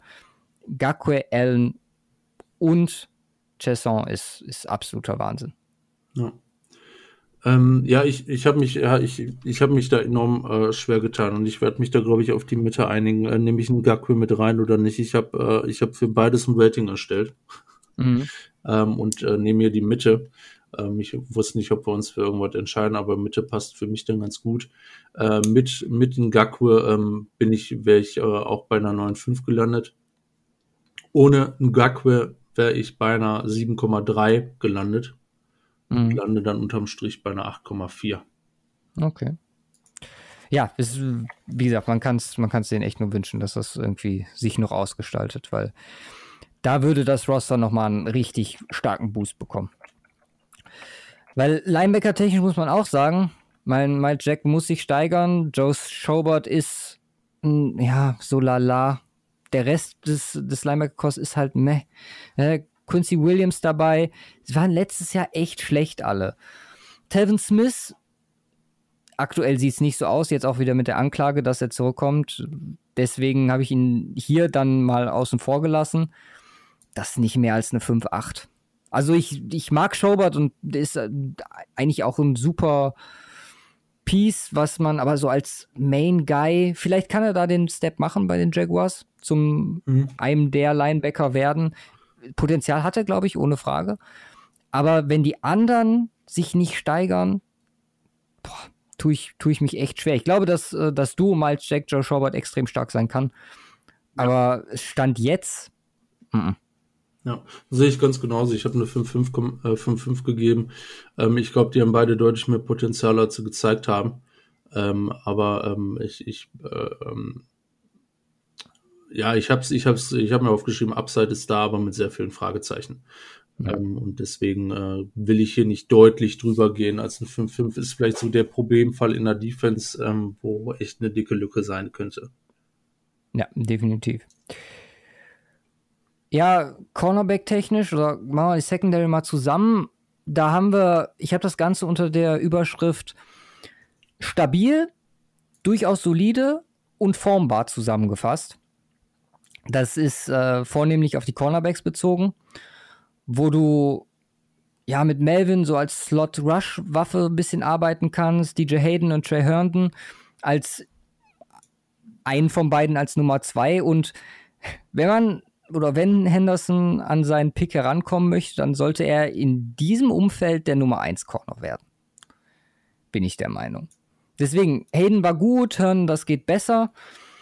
Ich, auch da ist auf jeden Fall was nach oben möglich. Ich bin hier auch äh, sehr optimistisch rangegangen, mhm. vor allem im Vergleich zum Linebacker-Core, weil ich auch glaube, dass Henderson sehr gut da reinpasst. Ja, absolut. In, in, ins Jaguar-Scheme defensiv. Ähm, ich bin bei einer 7,6 gelandet. Okay. Ja, ich bin ja im äh, äh, Schnitt immer ein bisschen schlechter. Ich sehe es aber äh, unter, äh, sehe es aber genauso wie du. Ich bin bei der 7 gelandet. Ähm, äh, Hayden und Henderson ist ein Duo, was äh, funktionieren kann. vielleicht das, ähm, mit, mit, der, mit der Upside vielleicht zu einem Bully Ramsey. Also wenn wir ganz hoch gehen. Ja. ja. Ähm, Melvin im Slot Trahan als Backup. Ähm, Melvin muss, äh, muss, muss äh, aber da ein bisschen covern lernen. Das ist, äh, ist ein Problem. Ähm, deswegen gehe ich hier auch nicht äh, höher. Ähm, ich meine, wir haben Rookie äh, komplett Cornerback äh, geswitcht. Ne? Das kommt auch noch dazu. Aber äh, zwei Leute, insbesondere auf die man da aufbauen kann. Ja, so ein bisschen äh, safety-technisch haben halt das Problem, dass äh, alles, was äh, Jared Wilson so ein bisschen aufbaut, Ronnie Harrison mit so leicht einreißt. Wilson auf jeden Fall der bessere von beiden. Bei Harrison muss man gucken, ob er jetzt nochmal, ich meine, 2018 ist er, glaube ich, gedraft worden, dritte Runde, ob man da oder ob er da nochmal was, ja, an Start bringen kann, nochmal einen Step machen kann. Wenn, wie gesagt, sehe ich hier Wilson als das, als das Positive. Bin hier ähnlich wie bei den Linebackern ja bei einer 5-8 nur gelandet. Ja, ich bin bei einer 6 gelandet. Aber sie ist ja. genauso. Ronnie Harrison ähm, bisher nicht das geleistet, äh, ähm, wo man echt äh, drauf gehofft hat, auch äh, insbesondere in der Run-Dev-Probleme. Ähm, da geht mehr in der Pass-Coverage. Beide ähm, ist halt ein ganz gutes Duo äh, unterm Strich. Deswegen äh, sind, äh, bin ich hier auch dann ein gutes Stück über die 5 gegangen. Ja. ja. Ja, und dann bleiben noch die Special Teams mit Josh Lambo und Logan Cook als Kicker und Panther. Sehr gut. Ja. Also, wenn du mich fragst, auch einer der besseren Duos dieser Liga. Äh, ich habe eine 8,2 gegeben. Ich habe eine 7,5 gegeben. Okay. Ja. Ne, mag ich auch. Ich mag Josh Lambo. Josh Lambo, guter Mann. Seit drei Jahren ist echt krass unterwegs. Also. ja, was, was das Roster, äh, beziehungsweise nicht das Roster angeht, was den Schedule angeht. Was hast du denn hat halt, Gesamtrating? Ach, äh, Roster Gesamtrating ist 6,92. 6,92. Oh, das ist deutlich über mir. Ich bin 6,45. Ja. Ja. Wie gesagt, über, überraschenderweise. Ich muss echt sagen, die Defense hat mich gerade was Upside angeht echt positiv überrascht. Schedule-technisch, ja, auch Woche 7 die bei. Ich meine, da müssen wir uns eh dran gewöhnen, dass es wegen Corona alle wahrscheinlich relativ ähnlich ist. Man hat einen sehr durchgemischten Schedule. Schwierig wird auch hier wieder der dritte Abschnitt mit Packers, Steelers, Browns und Vikings. Der könnte wehtun, den Jaguars. Mhm allgemein, glaube ich, sind sie in wenigen Spielen Favorit. Also vom ja. Stretch her sehe ich keinen, wo man mal zwei Spiele hintereinander gewinnen könnte. Wenn ich ehrlich bin. Das Dolphins Bengals wäre die größte Möglichkeit. Wahrscheinlichkeit, ja, in Woche 2. Äh, Woche 3 und 4, stimmt. Mhm. Um, ähm, von daher 3,88. Ja, 3,97 bei mir. Also da wird es schwierig. ja, dann kommen wir zum Abschluss zur größten Schwäche des Rosters, muss man leider sagen. Meiner Meinung nach hätte der Wechsel stattfinden müssen. Vielleicht mit der Defense, wo ich sie mir da angeguckt habe, habe ich mir gedacht, wenn da jetzt ein Defense-Minded Coach kommt, der mit dieser Defense was aufbauen kann, aber nicht so, liebe Jaguars. Also, du hast, glaube ich, Doug Marone jetzt, der, ich glaube, als Coordinator super war, was Offense angeht. Zweimal Number One Offense mit den Saints gehabt. Seit er Head Coach ist, unter anderem Bills und Jaguars, wenn man sich die Offenses mal anguckt, 19, 26, 23, 6 Ausreißer 2017, mhm. 27 und 24. Ja. Dazu nur einmal eine Top 10 Passing Offense gehabt. Platz 9 in 2017. Das ist für einen Offense-Head Coach zu wenig. Also, sorry. Dazu bekommt er ja jetzt Hilfe von Jay Gruden, anderer Offense, ehemaliger Offense-Head Coach, wo ich auch nur sage, muss es sein? Kann man da nicht ein bisschen innovativer denken? Um, Todd Wash, seine Defenses, äh, 30, 2, 22, 22. Dreimal darfst du raten, wann, äh, welches Jahr Platz 2 war. 17. ja, er pendelt sich halt auch unterdurchschnittlich ein. Und äh, Joe DeCamillis mag ich, war unser Special Teams Coordinator beim Super Bowl Run mit Denver. Für mich ist das bisher, glaube ich, der, der schlechteste Coaching-Staff von der Bewertung her. Deswegen, ich glaube, 3,57 habe ich gegeben. Wow. Okay. 3,75, sorry. Da sind wir way voneinander entfernt. 3,75 sagst du? Ja. Schlechter als der Schedule. Ähm, 5,5 habe ich. Ich Okay. sehe noch ein bisschen mehr Upside. Ähm, ich äh, muss aber muss, Woher? Ich muss aber auch äh, dazu sagen, ähm, äh, dass ich das so ein bisschen in ähm, äh, ähm, in äh, ja, chronologischer Sicht hier sehe. Ich habe jedes Jahr einen Stepback. Ich habe mir insbesondere bei den Jaguars so ein bisschen die Ratings der letzten Jahre angeguckt ähm, und ich gehe jeden, äh, jedes Mal ein äh, Stück zurück, ähm, weil das Potenzial war ja mal da und das haben wir auch mal entsprechend bewertet und es geht natürlich entsprechend zurück und äh, ähm, auch, auch hier wieder einen äh, ordentlichen äh, Stepback. Ähm, Jake Wooden finde ich eigentlich eine ganz interessante Geschichte. Ich bin da, ich bin da echt gespannt, ähm, äh, wie er sich jetzt aussieht, äh, äh, tätigt. Ähm, äh, ähm, ja, klar, Doug Marone, Todd Wash ist äh, ein gespieltes Duo bei den Jaguars. Da ist, äh, geht's einfach zurück. Ich sehe da allerdings immer noch entsprechende Upside. Jetzt muss man auch dazu sagen, äh, dass sie insbesondere was Pass Offense angeht, äh, ja, jetzt ewig lange mit einem beschissenen Wide Receiver Core durch die Gegend laufen müssen. Ähm, Ja, klar, ist sorry. da, klar ist da, klar ist da mehr möglich, aber ich ähm, sehe da, ich sehe da noch einen Tacken mehr Upside als du. Also ich finde, da, i- liebe Jaguars-Fans, bitte eure Einschätzung dazu. Ich finde, es ist nicht mehr vertretbar, dass Doug Marone Coach aktuell bei den Jaguars ist. Tut mir furchtbar leid. Aber ich kann ich nichts mehr mit anfangen. Deswegen, ich glaube, dass das ein wesentlicher Grund ist, warum da einiges, ja, oder warum es die letzten Jahre nicht so gelaufen ist. Man trifft einfach sportlich gesehen die falschen Entscheidungen. Jetzt können wir auch wieder über einen CJ Henderson sprechen. Man fokussiert sich, für mich macht das den. Eindruck, Hat ja mit dem Coaching zu tun. Nein, ja, aber das spielt ja nur ein bisschen zumindest mit rein. Was sonst bei den Jaguars passiert ist, die Jahre, da reden wir zum Glück gar nicht drüber. Aber für mich macht das so den Eindruck, dass da dieser, äh, dieser Offense-Coordinator, der zwar mit den Saints die beste Offense hatte, immer noch der Meinung ist, er könnte offense-technisch alles auffangen, alle verfügbaren Kapazitäten in die Defense buttert und das Ergebnis sehen wir hier. Wie gesagt, dieser eine Run, der war wirklich beeindruckend und stark und an dem Jahr kam alles zusammen. Das muss er auch erstmal hinkriegen mit Blake Bortles. Weil es ist, wie gesagt, bei mir ist die, die Reißleine bei Doug Marone ist gezogen und ich bin nicht mehr bereit, da Durchschnitt zu gehen. Also fünf, was Coaching angeht. Mhm. Okay. Ja. Wie gesagt, ich, äh, ich gebe ihm noch ein Jahr.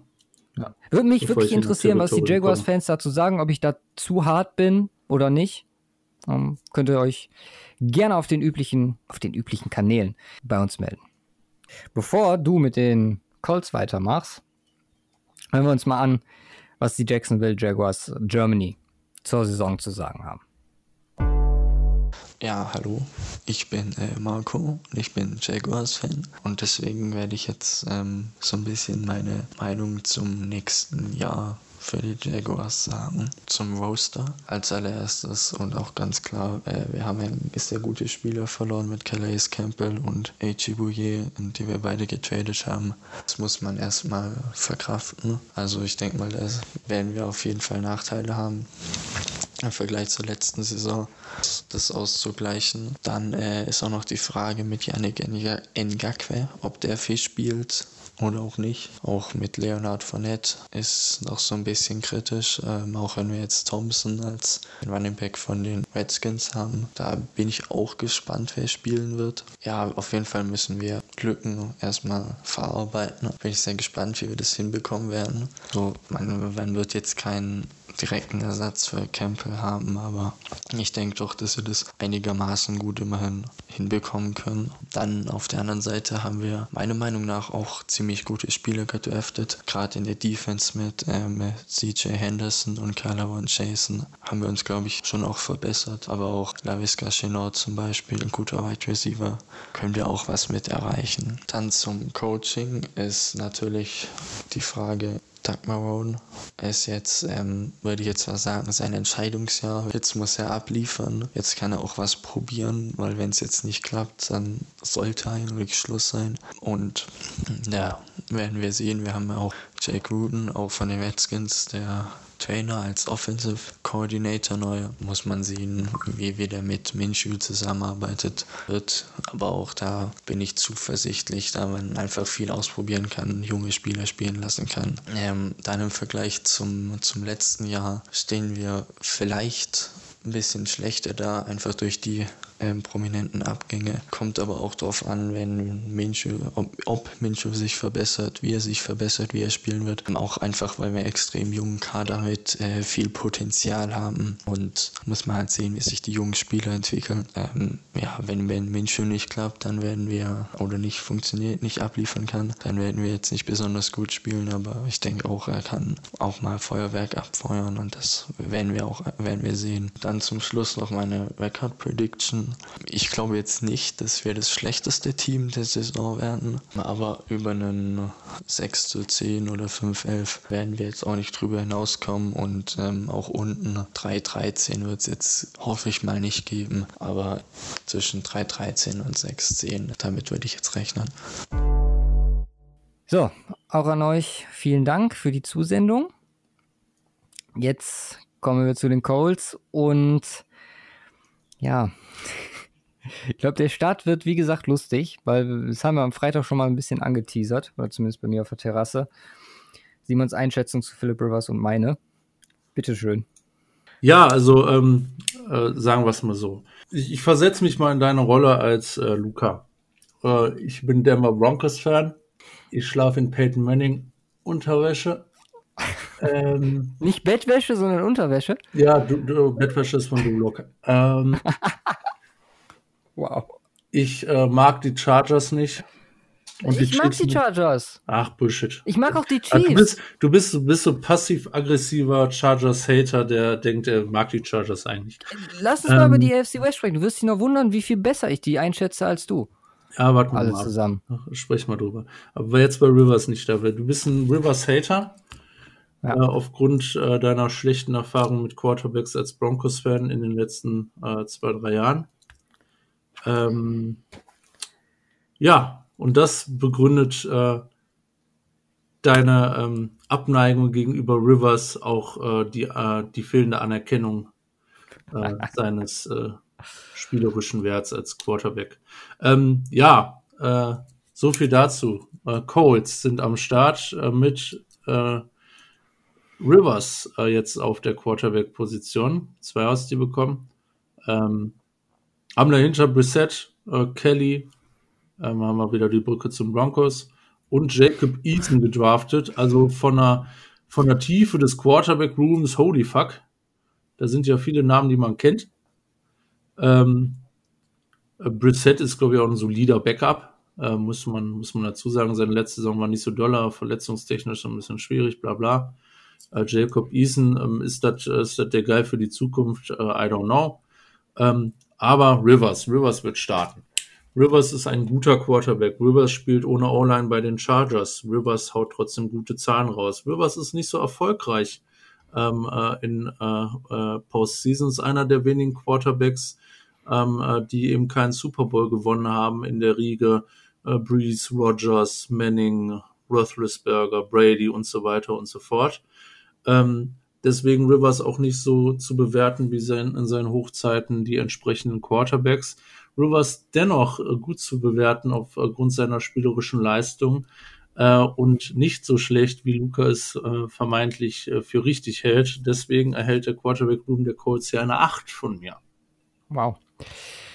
Ja, ich habe jetzt gerade unter dem Punkt Reset, den ich, ich war total auf Ja, Rivers komm, fokussiert. Jetzt kommt nichts. ich, ich, ich, ich, gehe ich gehe ganz offen mit der Sache um. Ich war auf Rivers fokussiert und habe den Colts eine 6-9 im Quarterback Room gegeben. Dazu stehe ich auch. Ich glaube, Rivers ist um, ja, wenn man es hart sagen möchte, kann man sagen, Rivers ist washed. Ich glaube nicht, dass Rivers dieses Jahr gut spielen wird. Ich könnte mir vorstellen, dass wir Reset nochmal sehen. Das, das, okay, ich, ich bin ja nicht so der Typ, der da gerne definitiv ist, ne? Aber ja, da, bin definitiv ich, will ich auch nicht sein. da, bin, äh, da bin ich definitiv, dass äh, Rivers eine, äh, einer seiner besseren Saisons haben wird. Okay. Ja, bin ich gespannt. Also du hast die Punkte genannt, äh, O-Line etc. Wir werden eine sehr klare äh, Perception darauf bekommen, wie es bei Rivers aussieht, auch in dem Alter jetzt. Hätten wir vor ein paar Jahren gesprochen, ohne Frage. Also da hätte ich, wäre ich bei dir im Achterraum gewesen, vielleicht sogar Neunerraum. Ich glaube halt nicht, dass ihm die O-Line, beziehungsweise das, was er jetzt auch alles um sich herum hat, mit Wide Receiver und Running Backs, zu denen du ja gleich noch kommst, ähm, dass ihm das so viel helfen wird, dass er in diese Qualität von Quarterback im Vergleich der Liga ähm, noch herankommt. Von daher, ich habe jetzt, wie gesagt, wegen Reset mein Rating nochmal um 0,3 erhöht und bin bei 7,2 gelandet. Okay, ja, also, nee, vollkommen äh, ungerechtfertigt, hier deine Meinung anzubringen. Ja, eine gerechtfertigte Meinung, vielleicht ungerechtfertigter Take. Vielleicht sind die Colts eins der besten Offensivteams dieses Jahr und Quentin Nelson blockt alles weg und Rivers hat acht Sekunden Zeit, den Ball zu werfen zum Gegner. Ja, fangen wir, doch mal, fangen wir doch mal an, äh, wenn du schon ansprichst mit der O-Line. Äh, Ryan Kelly ist ein super Center. Nelson ist äh, ja der Growing Star oder ist ja jetzt schon Star auf der Guard-Position, Elite äh, Seasons am Start. Ähm, Mark Lewinsky auf der anderen Seite, wie wir halt häufig haben, irgendwie der andere Guard ist dann so ein bisschen, wird dann so ein bisschen dahinter zurück oder ein gutes Stück dahinter zurück. Ähm, allerdings hast du mit Braden Smith einen guten Tackle und mit Costanzo einen Elite-Tackle über die letzten äh, Jahre. Die Depth ist so ein bisschen fragwürdig, äh, was das angeht, aber die O-Line und äh, das, was sie auch schon geleistet haben in den letzten Jahren, ist ultimativ krass. Ich bin bei Die spielen ja alle alle Snaps, die brauchen keine Depth. eben 9,1. 9,3. 9,3. Ähm, Wide Receiver, T.Y. Hilton. Letzte Saison mal verletzt. Äh, was nicht so schön war, auch für die, äh, für die Colts, äh, insbesondere für Brissett. Ähm, aber da geht was. Also T.Y. Hilton ist stark, es ist absolut, absolut äh, Top-Receiver. Äh, Michael Pittman ähm, jetzt neu dazugekommen, da muss man echt mal abwarten. Da kann unglaublich viel möglich sein. Ähm, Zach Peskel, Zach Peskel ähm, war richtig stark unterwegs äh, äh, im letzten Jahr. Ähm, hat, äh, hat so ein bisschen Paris Campbell, ähm, hat so ein bisschen die Erwartung erfüllt, die man eigentlich an Paris Campbell hatte. Ähm, äh, von der Erfüllung her zumindest. Paris Campbell, ja, dem absolut leider gar nicht nachgekommen. Das ist, äh, das ist echt schade. Da muss man mal gucken, wo es mit ihm dahin geht. Ähm, Auch wenig Chancen gehabt, ne? ja, das, das, gewisse ist Umstände. jetzt, ähm, ähnlich, äh, ähnlich Marcus Johnson, der mehr Chancen bekommen hat, aber auch nicht wirklich was äh, draus gerissen hat. Das sind die Boys dahinter. Aber wir haben immerhin T.Y. Hilton, äh, Zach Pascal und Michael Pittman, ähm, wo man, äh, wo man einiges erwarten kann, äh, denke ich. Aber ähm, es sind halt auch echt ein paar Fragezeichen dran. Deswegen bin ich hier bei einer 8,3 Okay. gelandet. Ja, du, du hörst jetzt so negativ auf. Ich habe 8,5 und ich würde das eher positiv sehen. Also auch, also allgemein 8,3 und 8,5 ist ziemlich hoch, wenn man von Verletzungssorgen äh, verschont bleibt und die Spieler die Möglichkeit bekommen, so ein bisschen auch, weil es halt super jung ist, wenn man von T.Y. Hilton absieht, reinzukommen, glaube ich, auch äh, sky's the limit für, für den Core. Ja. Äh, Running Backs, fangen wir mit Note an. Ich habe eine 8 gegeben. Wir haben Marlon Mack am Start. Ich persönlich mag Marlon Mack. Er hat hier und da ein, zwei Problemchen mit Verletzungen. Ähm, äh, ich, ich halte Marlon Mack für einen ziemlich guten Running Back. Äh, Jonathan Taylor haben sie jetzt noch gedraftet. Ähm, wo ich mich frage, warum, weil du hast mehr eins äh, als, äh, als Stepster hinter Jordan Wilkins. Ähm, bist du nicht von Mac überzeugt? Ich weiß es nicht. Äh, auf jeden Fall Jonathan Taylor dazugehört. Die Depth ist äh, sehr gut äh, bei den Colts. Dazu haben sie noch Roosevelt Nix geholt von Pittsburgh Steelers, äh, den ich auch als äh, soliden äh, Fullback einen der noch übrig geblieben und äh, du brauchst nur einen Fullback im Roster, kriegst direkt äh, ein bisschen Upside von mir spendiert. Ähm, aber Roosevelt Nix ist auch einer, der das äh, gut kann, ähm, der das Ganze echt, echt kompl äh, komplettieren kann. Du hast einige Optionen mit diesem, mit dieser Offense, ähm, auch was Versatilität angeht, allein schon mit den ganzen Running Backs kannst du was Lustiges aufbauen und wenn soweit einer machen kann, dann ist das mit Sicherheit ein Frank Reich zusammen mit Nick Sirianni. Ähm, also von der Offense erwarte ich was. Ähm, Tight End ähm, hätte ganz, ganz weit oben mitspielen können, ähm, wenn Ibrun denn da geblieben wäre.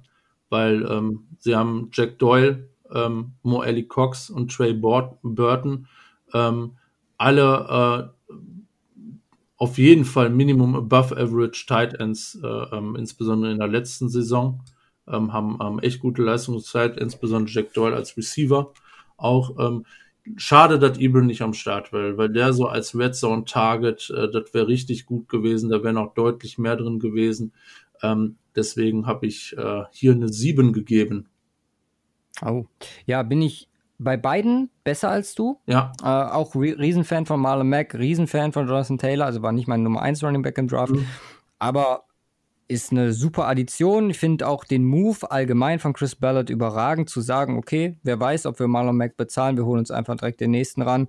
Mhm. Gut, zweite Runde, wahrscheinlich was Besseres kriegen können, aber dann hätte man auch keinen Jonathan Taylor gehabt, wenn man die Philosophie weiterfahren möchte. Sagt, mhm. okay, Frank Reich sagt, okay, so möchte ich weitermachen. Absolut. Titan technisch auch wie gesagt besser. Jack Doyle feiere ich all around. Pass Blocking, Run Blocking, Receiving, kann er alles in gewisser Weise. Trey Burton bin ich auch ein Riesenfan von. Kann mich noch damals erinnern, als Denver vor zwei Jahren mit den Bears äh, die, das Trainingcamp gemacht hat. Und ich halt nur von Ryan etc. gehört habe, wie Trey Burton damals die ja, neu formierte Broncos Secondary auseinandergenommen hat. Von daher, seitdem habe ich eine super Sichtweise auf Trey Burton. Gut, die Denver Secondary war nicht so stark, äh, wie wir alle gesehen haben, aber er hat es auch in der Vergangenheit gezeigt. Mein letztes Jahr war so ein kleiner, oder war, glaube ich, sein schlechtestes Jahr bisher. Von daher, ich bin bei den Tight Ends deutlich drüber. Ich glaube, genau eine 8 gelandet. Mhm. Und die Running Backs haben eine 8,3 bekommen. Okay. Ja, ich, ich habe gerade nur mein Tight End Rating auf 7,5 erhöht, weil ich bin gerade noch mit den äh, Fast äh, mit den Titans gegangen. Ich sehe die Titans einen Tacken besser, deswegen bin ich jetzt nochmal auf 7,5 gegangen. Die Titans hatten ja eine 8. Äh, war eine ja. ähnliche Argumentation bei mir. Mir gefällt es unterm Strich aber bei den Titans noch einen Tacken besser. Nee, hm. da gefallen mir die Colts deutlich besser, muss ich sagen. Ja, das äh, sagt dein Rating aus. Ja. ich bin gespannt, ich bin gespannt, aber ähm, wir haben, wir haben alles dabei in der AFC South Titan technisch von ganz schlecht bis äh, ganz gut. Ganz gut. Auf jeden Fall. Ja, so viel zur Offense. Also da ist echt, echt. Äh, O-Line bleibt noch, oder? Nee, da hatten wir schon. Mein ja, da muss ich ja noch was zur O-Line sagen. Du, hast du nicht 9,3? Stimmt, du hattest alles gesagt. Ja. Sorry. Ich vergessen wegzustreichen. Ist, ist eine gute O-Line. Top O-Line. Top ja. 4, Top 3 O-Line in der Liga. Also also die, die Offense allgemein. Es, es kann einiges erwart, erwartet werden ähm, bei den Colts. Ja, wenn da nicht Philip Rivers wäre. Sorry, ich höre jetzt auf. Ähm, ich krieg bestimmt. Nimm mir das nicht übel, liebe Colts-Fans. Es ist halt. Ich, sag, ich bin kein Rivers-Fan. Ich wäre jung hm. gegangen dieses Jahr. Ja.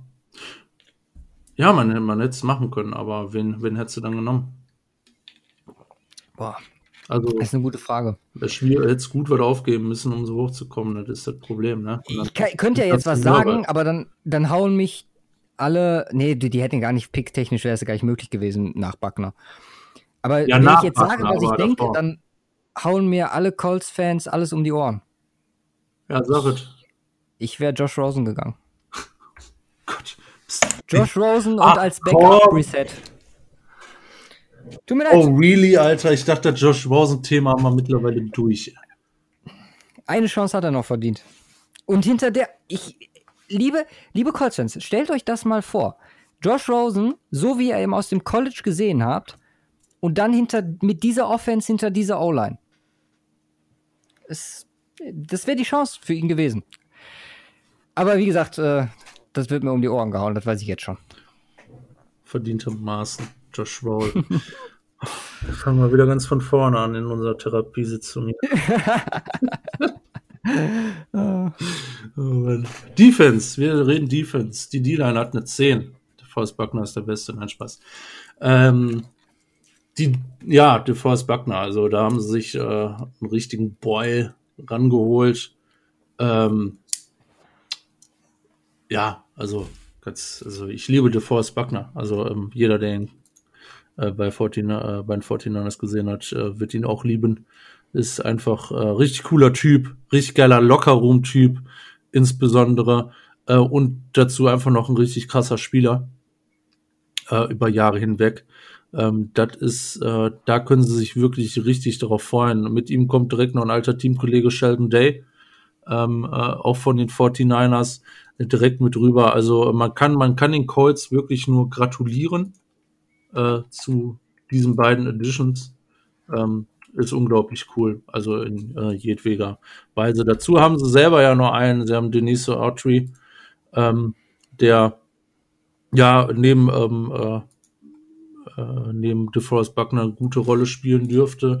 Ähm, natürlich nicht auf einem Niveau ist, äh, allerdings äh, auch äh, ja ins, insbesondere äh, insbesondere als Ergänzung äh, zu dem Pass Rush, der so ein bisschen von außen kommt und äh, DeForest Buckner ähm, in, Inside äh, einen guten Job machen wird und auch schon gemacht hat.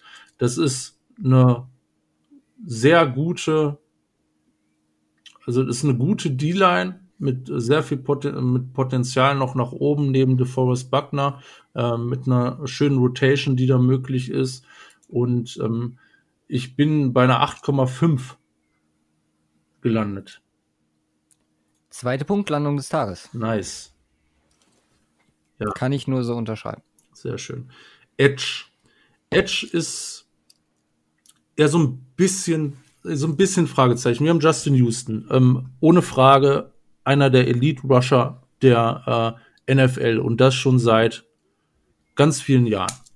Ähm, er ist ähm, mittlerweile, wie alt ist er? 31. 31. Da ist er, sind noch zwei, drei, vier Jährchen drin.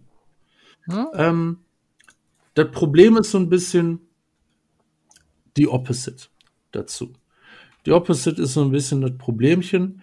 Wir haben Al-Qadin Muhammad, der ja einfach, einfach nicht über Average hinauskommt. Wir haben Ja. Ben Banogu, der leider deutlich äh, in seiner ersten Saison hinter seinen Erwartungen als Zweitrunden-Pick zurückgeblieben ist, auch, auch äh, ja, hat, hat genug, ähm, äh, genug, sag ich mal, äh, Op Opportunities bekommen, konnte das leider nicht umsetzen. Da muss man, äh, da hofft man, denke ich mal, darauf, dass dann entsprechender Step kommt in der nächsten Saison. Jetzt auch mit Unterstützung durch die Edition von DeForest Buckner, was natürlich ein bisschen mehr Platz lässt. Ähm, da muss man so ein bisschen äh, schauen, wie sich das entwickelt. Dann haben wir noch ähm, ja Kimo Couture, wo man äh, der ja kaum äh, kaum Opportunities bekommen hat, aber in den Opportunities ja gut unterwegs war. Da kann man äh, da kann man äh, vielleicht so ein bisschen drauf aufbauen. Es ist ganz, ganz schwierig zu bewerten, ähm, weil, äh, weil insbesondere die andere Position neben äh, Justin Houston schwierig, ja, wirklich schwierig zu bewerten ist. Ist es gut?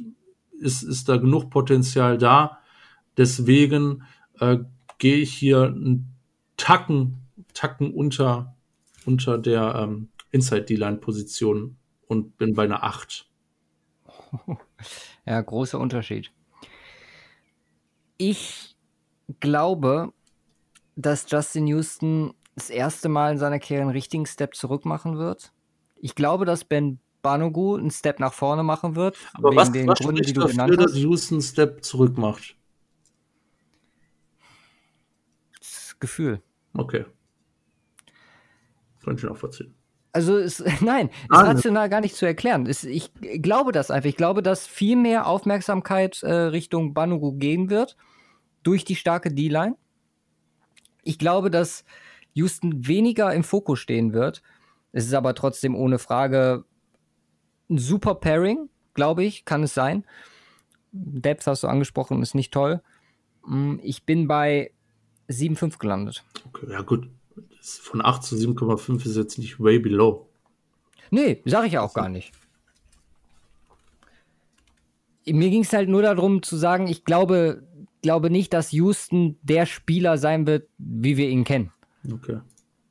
Ich glaube halt einfach, dass äh, der es ein bisschen Shift geben wird, es geht, wird ein bisschen Richtung Inside Pressure shiften. Und ähm, ich glaube, dass Banugu ihm großen Teil wegnehmen wird, was verständlich ist und äh, auch richtig für die Colts und die Zukunft der Colts. Ja, ja ich, ich, ich, also das sehe ich dahingehend tatsächlich einfach, einfach komplett anders. Ich kann das Feeling nachvollziehen, das hat man manchmal so. Ähm, äh, habe ich, habe ich ja auch hier und da mal bei manchen äh, Positionsgruppen oder so, äh, wo ähm, ja man einfach äh, aus irgendeinem Grund sagt, okay, kann ich mir irgendwie nicht vorstellen äh, und kann ich nachvollziehen. Ich sehe, ich sehe es hier einfach unglaublich krass, allein schon, weil DeForest Buckner ähm, äh, ähm, so viel Aufmerksamkeit auf sich ziehen wird, Double Teams, ähm, äh, Justin Houston äh, dann noch dazu. Du hast ja zwei Guys, äh, die gerne mal ein Double Team fressen. Ähm, und das, da bleibt genug Platz für junge Leute wie Banogo und Touré. Deswegen sehe ich da, kann ich da, kann ich mir da auch einen Step vorwärts sehen. Die, die, die Depths finde ich, finde ich gar nicht mal so schlecht.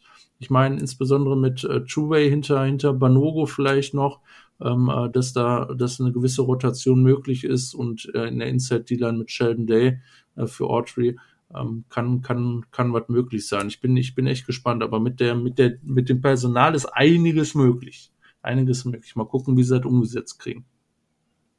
Ähm, ja. ja, Linebacker, Linebacker, ähm, äh, Leonard und Okereke, ähm, Top-Duo, ähm, Le Leonard im letzten Jahr wieder top gewesen.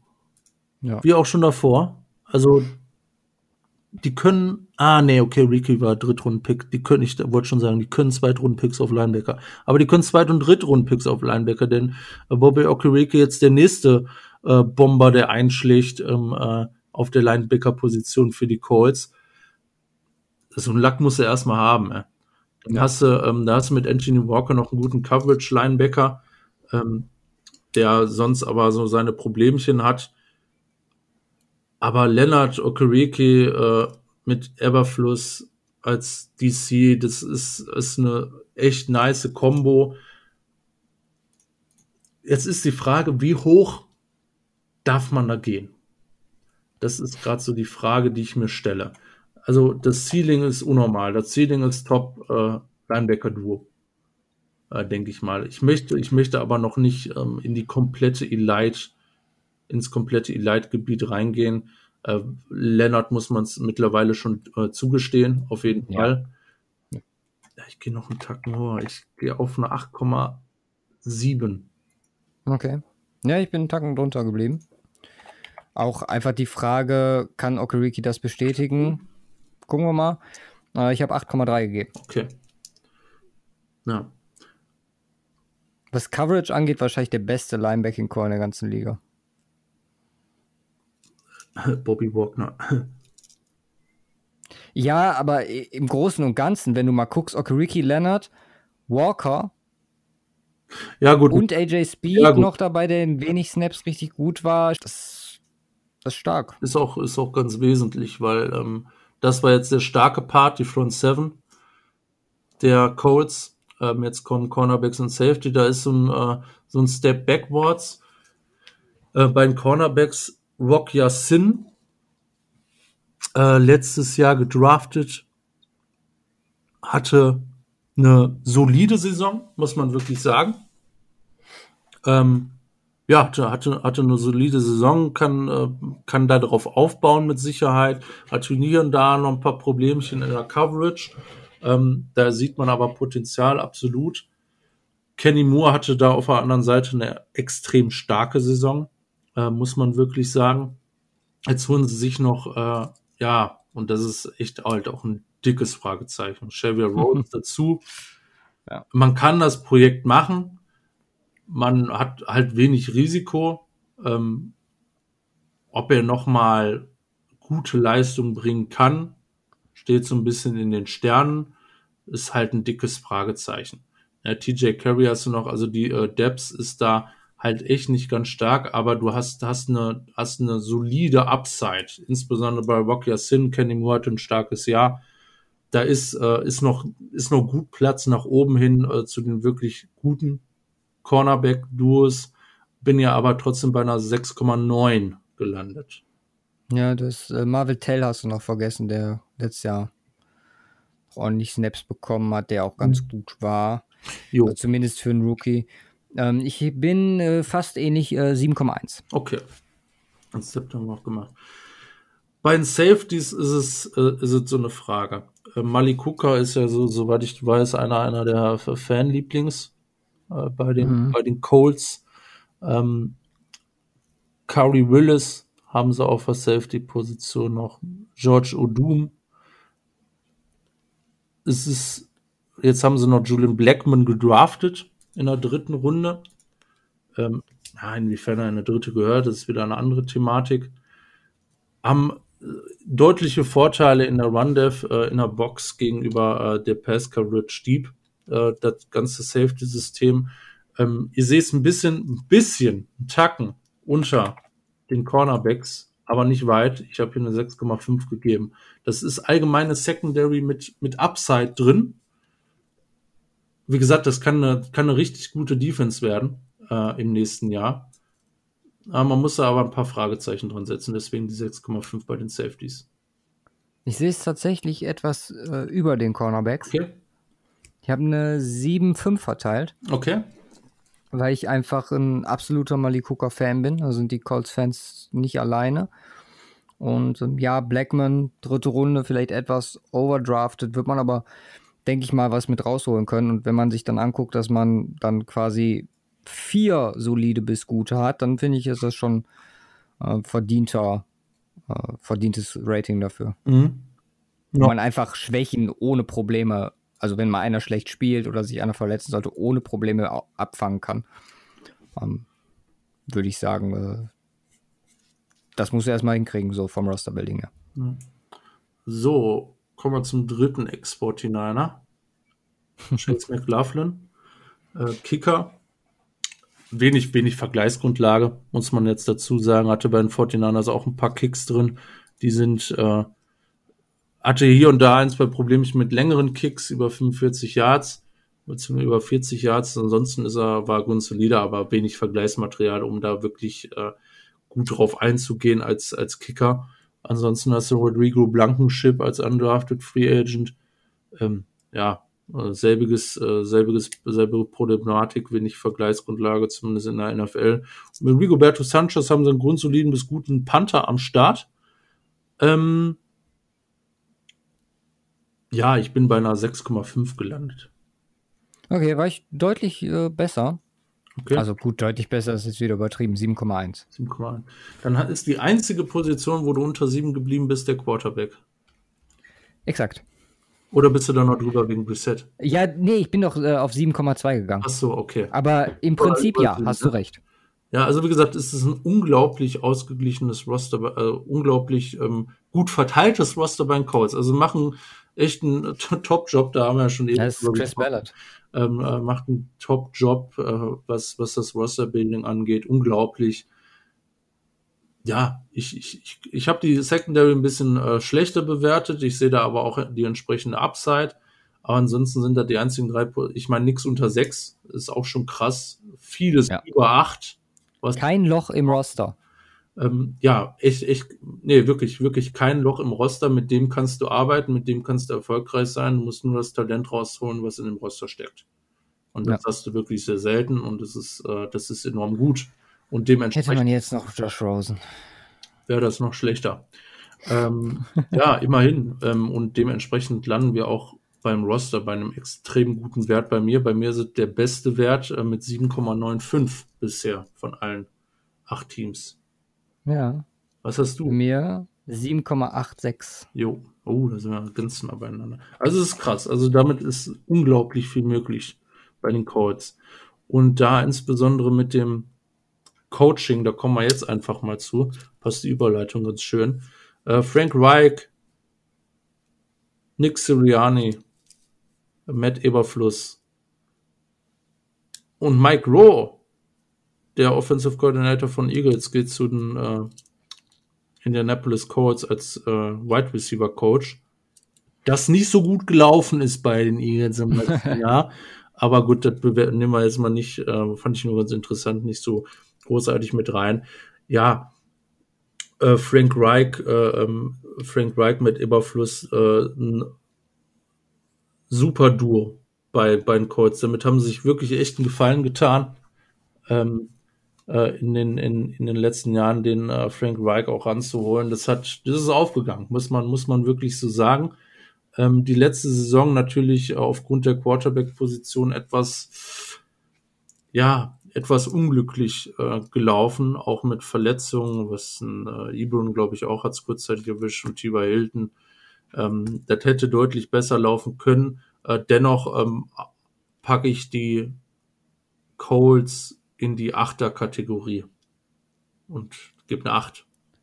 Ja, ich auch. In Playoffs einfach noch mehr laufen und Richtung Playoffs mehr laufen. Aber ich glaube, das ist ein, das, das ist ein Coaching-Stuff, äh, mit dem du lange arbeiten kannst und erfolgreich sein kannst. Ja. Deswegen hier die 8 und du hast auch die 8. Exakt. Jawohl. Ja, Schedule.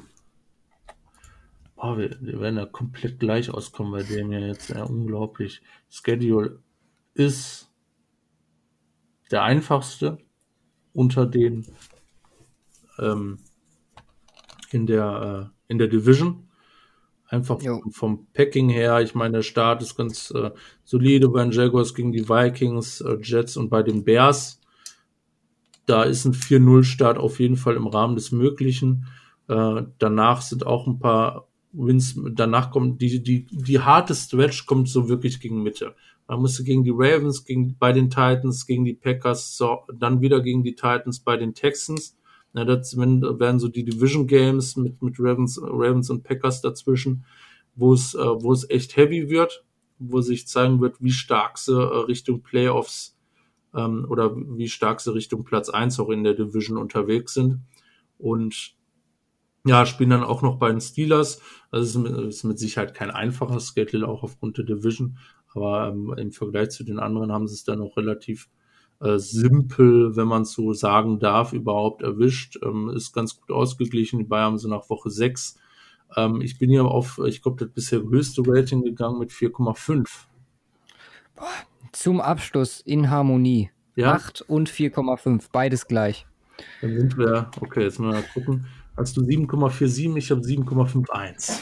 Wow. Als das okay. und ist, das ist damit bei, bei dir nicht das beste Team. Die Eagles sind noch besser bisher. Ja. Ähm, aber das beste Team in der AFC. Ähm, bei mir ist jetzt aktuell sogar das beste Team überhaupt. Okay. Ja. Damit sind wir die. Zum, warte, warte, warte. Stimmt. Zum Abschluss haben wir auch noch die Colts News Germany die ihren Beitrag leisten wollen. Also. Die werden erfreut bitte. sein. Ja, glaube ich auch. Hallo, Florian von Colts News Germany hier. Ich wurde gefragt, ein paar Sachen zu den Indianapolis Colts zu sagen über die nächste Saison, was man so erwarten kann. Die AFC South wird auf jeden Fall eine der spannenderen Divisions. Ähm, wir haben die Titans, klare Favoriten, wenn man sich die letzte Saison ansieht. Ja. Ähm, Playoffs super weit gekommen Vieles spricht dafür, dass Tannehill weiter abliefert. Zudem draften die Tennessee Titans wirklich jedes Jahr überragend. Ähm, die Texans haben den besten jungen Quarterback in der Division, scheitern allerdings leider am Coaching, dem dahin mit einhergehenden Machtgefüge, ähm, wo Bill O'Brien sich quasi als Alleinherrscher aufführt und auch als GM. Und ähm, das kriegt er offenbar nicht so gut hin. Ähm, ich sehe die Colts auf jeden Fall um den Division-Titel spielen, ähm, wird allerdings eng. Also es wird eine sehr spannende Division im Vergleich zu den vergangenen Jahren beziehungsweise fast schon Jahrzehnten doch mal angenehm. Ähm, als größte Veränderung müssen wir uns ein paar äh, Positionsgruppen anschauen. Ich würde ganz klar die Wide Receiver in den Vordergrund rücken. Ähm, wir haben einen neuen Wide Receiver-Typen mit Michael Pittman Jr. gedraftet. Klassischer Ex-Receiver, der von außen kommt, ähm, die 50-50 Balls fangen kann. Hoffentlich Paris Campbell, ähm, dessen Rookie-Saison absolut unglücklich verlief mit mehreren Verletzungen und OPs und mehrere verschiedene Verletzungen. Ähm, TY muss ebenfalls unbedingt gesund bleiben und bleibt abzusehen, ob man ihm dann seine achte Saison in der NFL anmerken wird. Bis dato hat er noch keine Altersanzeichen geliefert, aber man weiß ja nie. Ähm, ja, Eric Ebron, End, hat das Team verlassen, aber ich würde mir um die Passfänger diese Saison weniger Sorgen machen als in der letzten. Da ist man deutlich tiefer besetzt. Ähm, wir haben auf jeden Fall den äh, Buckner Trade, wo man den First Round Pick im letzten Draft nach San Francisco getradet hat. Ähm, zusammen mit der Ergänzung äh, von Sheldon Day sofortiges Upgrade unbedingt. Ähm, Jabal Sheard ist zwar weg, Defensive End, allerdings hat Ben Benagu angedeutet, dass er das Potenzial hat, diese Lücke zu füllen. Auch andere junge Spieler wie Kimoko Toure haben gezeigt, was sie können, aber auch da immenses Verletzungspech. Denico Autry, Justin Houston, Grover Stewart, dessen Namen wo, äh, nach der Saison wohl mehr Leute kennen werden als nur die eingefleischten Fans, ähm, haben auf jeden Fall zusammen das Zeug zu überraschen. Wir haben einen neuen Defensive Line Coach, Brian Baker, und ähm, ich sehe es auf jeden Fall positiv. Ja, das Running Game, na, der Draft von Jonathan Taylor, Verpflichtung von einem Fullback, hier Roosevelt Nix, zeigt auf jeden Fall, wo man hin will. Äh, man will dominieren im Run Game. Ähm, trotz der Verpflichtung von Quarterback Philip Rivers will man halt die Möglichkeit haben zu sagen, ey, wir können das Spiel am Boden kontrollieren und gewinnen. Philip Rivers, Quarterback, wohl das größte Upgrade. Letzte Saison LA war zwar schlecht, aber wenn er an seine alten Leistung anknüpfen kann, ist er definitiv ein Upgrade im Vergleich zu Jacoby Brissett. Was das Coaching angeht, muss man sich auf keine großen Veränderungen einstellen, wenn man von einem gewöhnlichen Karussell bei den Assistant Coaches absieht. Ich persönlich hoffe, dass Rivers und die hoffentlich gesunden Wide Receiver das Passing Game Indy wiederbeleben können und man nicht so einen Schwerpunkt auf das Laufspiel setzt, wobei das den meisten Fans dann doch egal sein dürfte, solange die Ergebnisse stimmen. Und damit kommen wir auch zu meiner Projection für die kommende Saison. Wir haben ein deutlich verbessertes Team in Indianapolis auf Positionen, die vorher Schwachstellen waren. Wir haben weiterhin eine super starke Offensive Line, weiterhin sehr starke Linebacker. Stand jetzt einen der einfacheren Schedules, nach manchen Statistiken, die ich gesehen habe, sogar den einfachsten, aber das ist absolut relativ. Ähm, wir haben kommende Saison erstmalig 17 Spiele und ähm, wenn sie denn stattfinden, und da sehe ich die Colts mit Chancen auf die Playoffs, wenn nicht sogar den Division-Titel.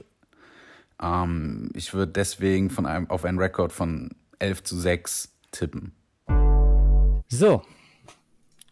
Nochmal vielen Dank an alle, die uns die Soundclips zugesendet haben. Ich finde das, wie gesagt, das ist ein ganz interessanter Punkt von der positiveren Seite, bei, bei manchen halt einfach eine Einschätzung zu hören.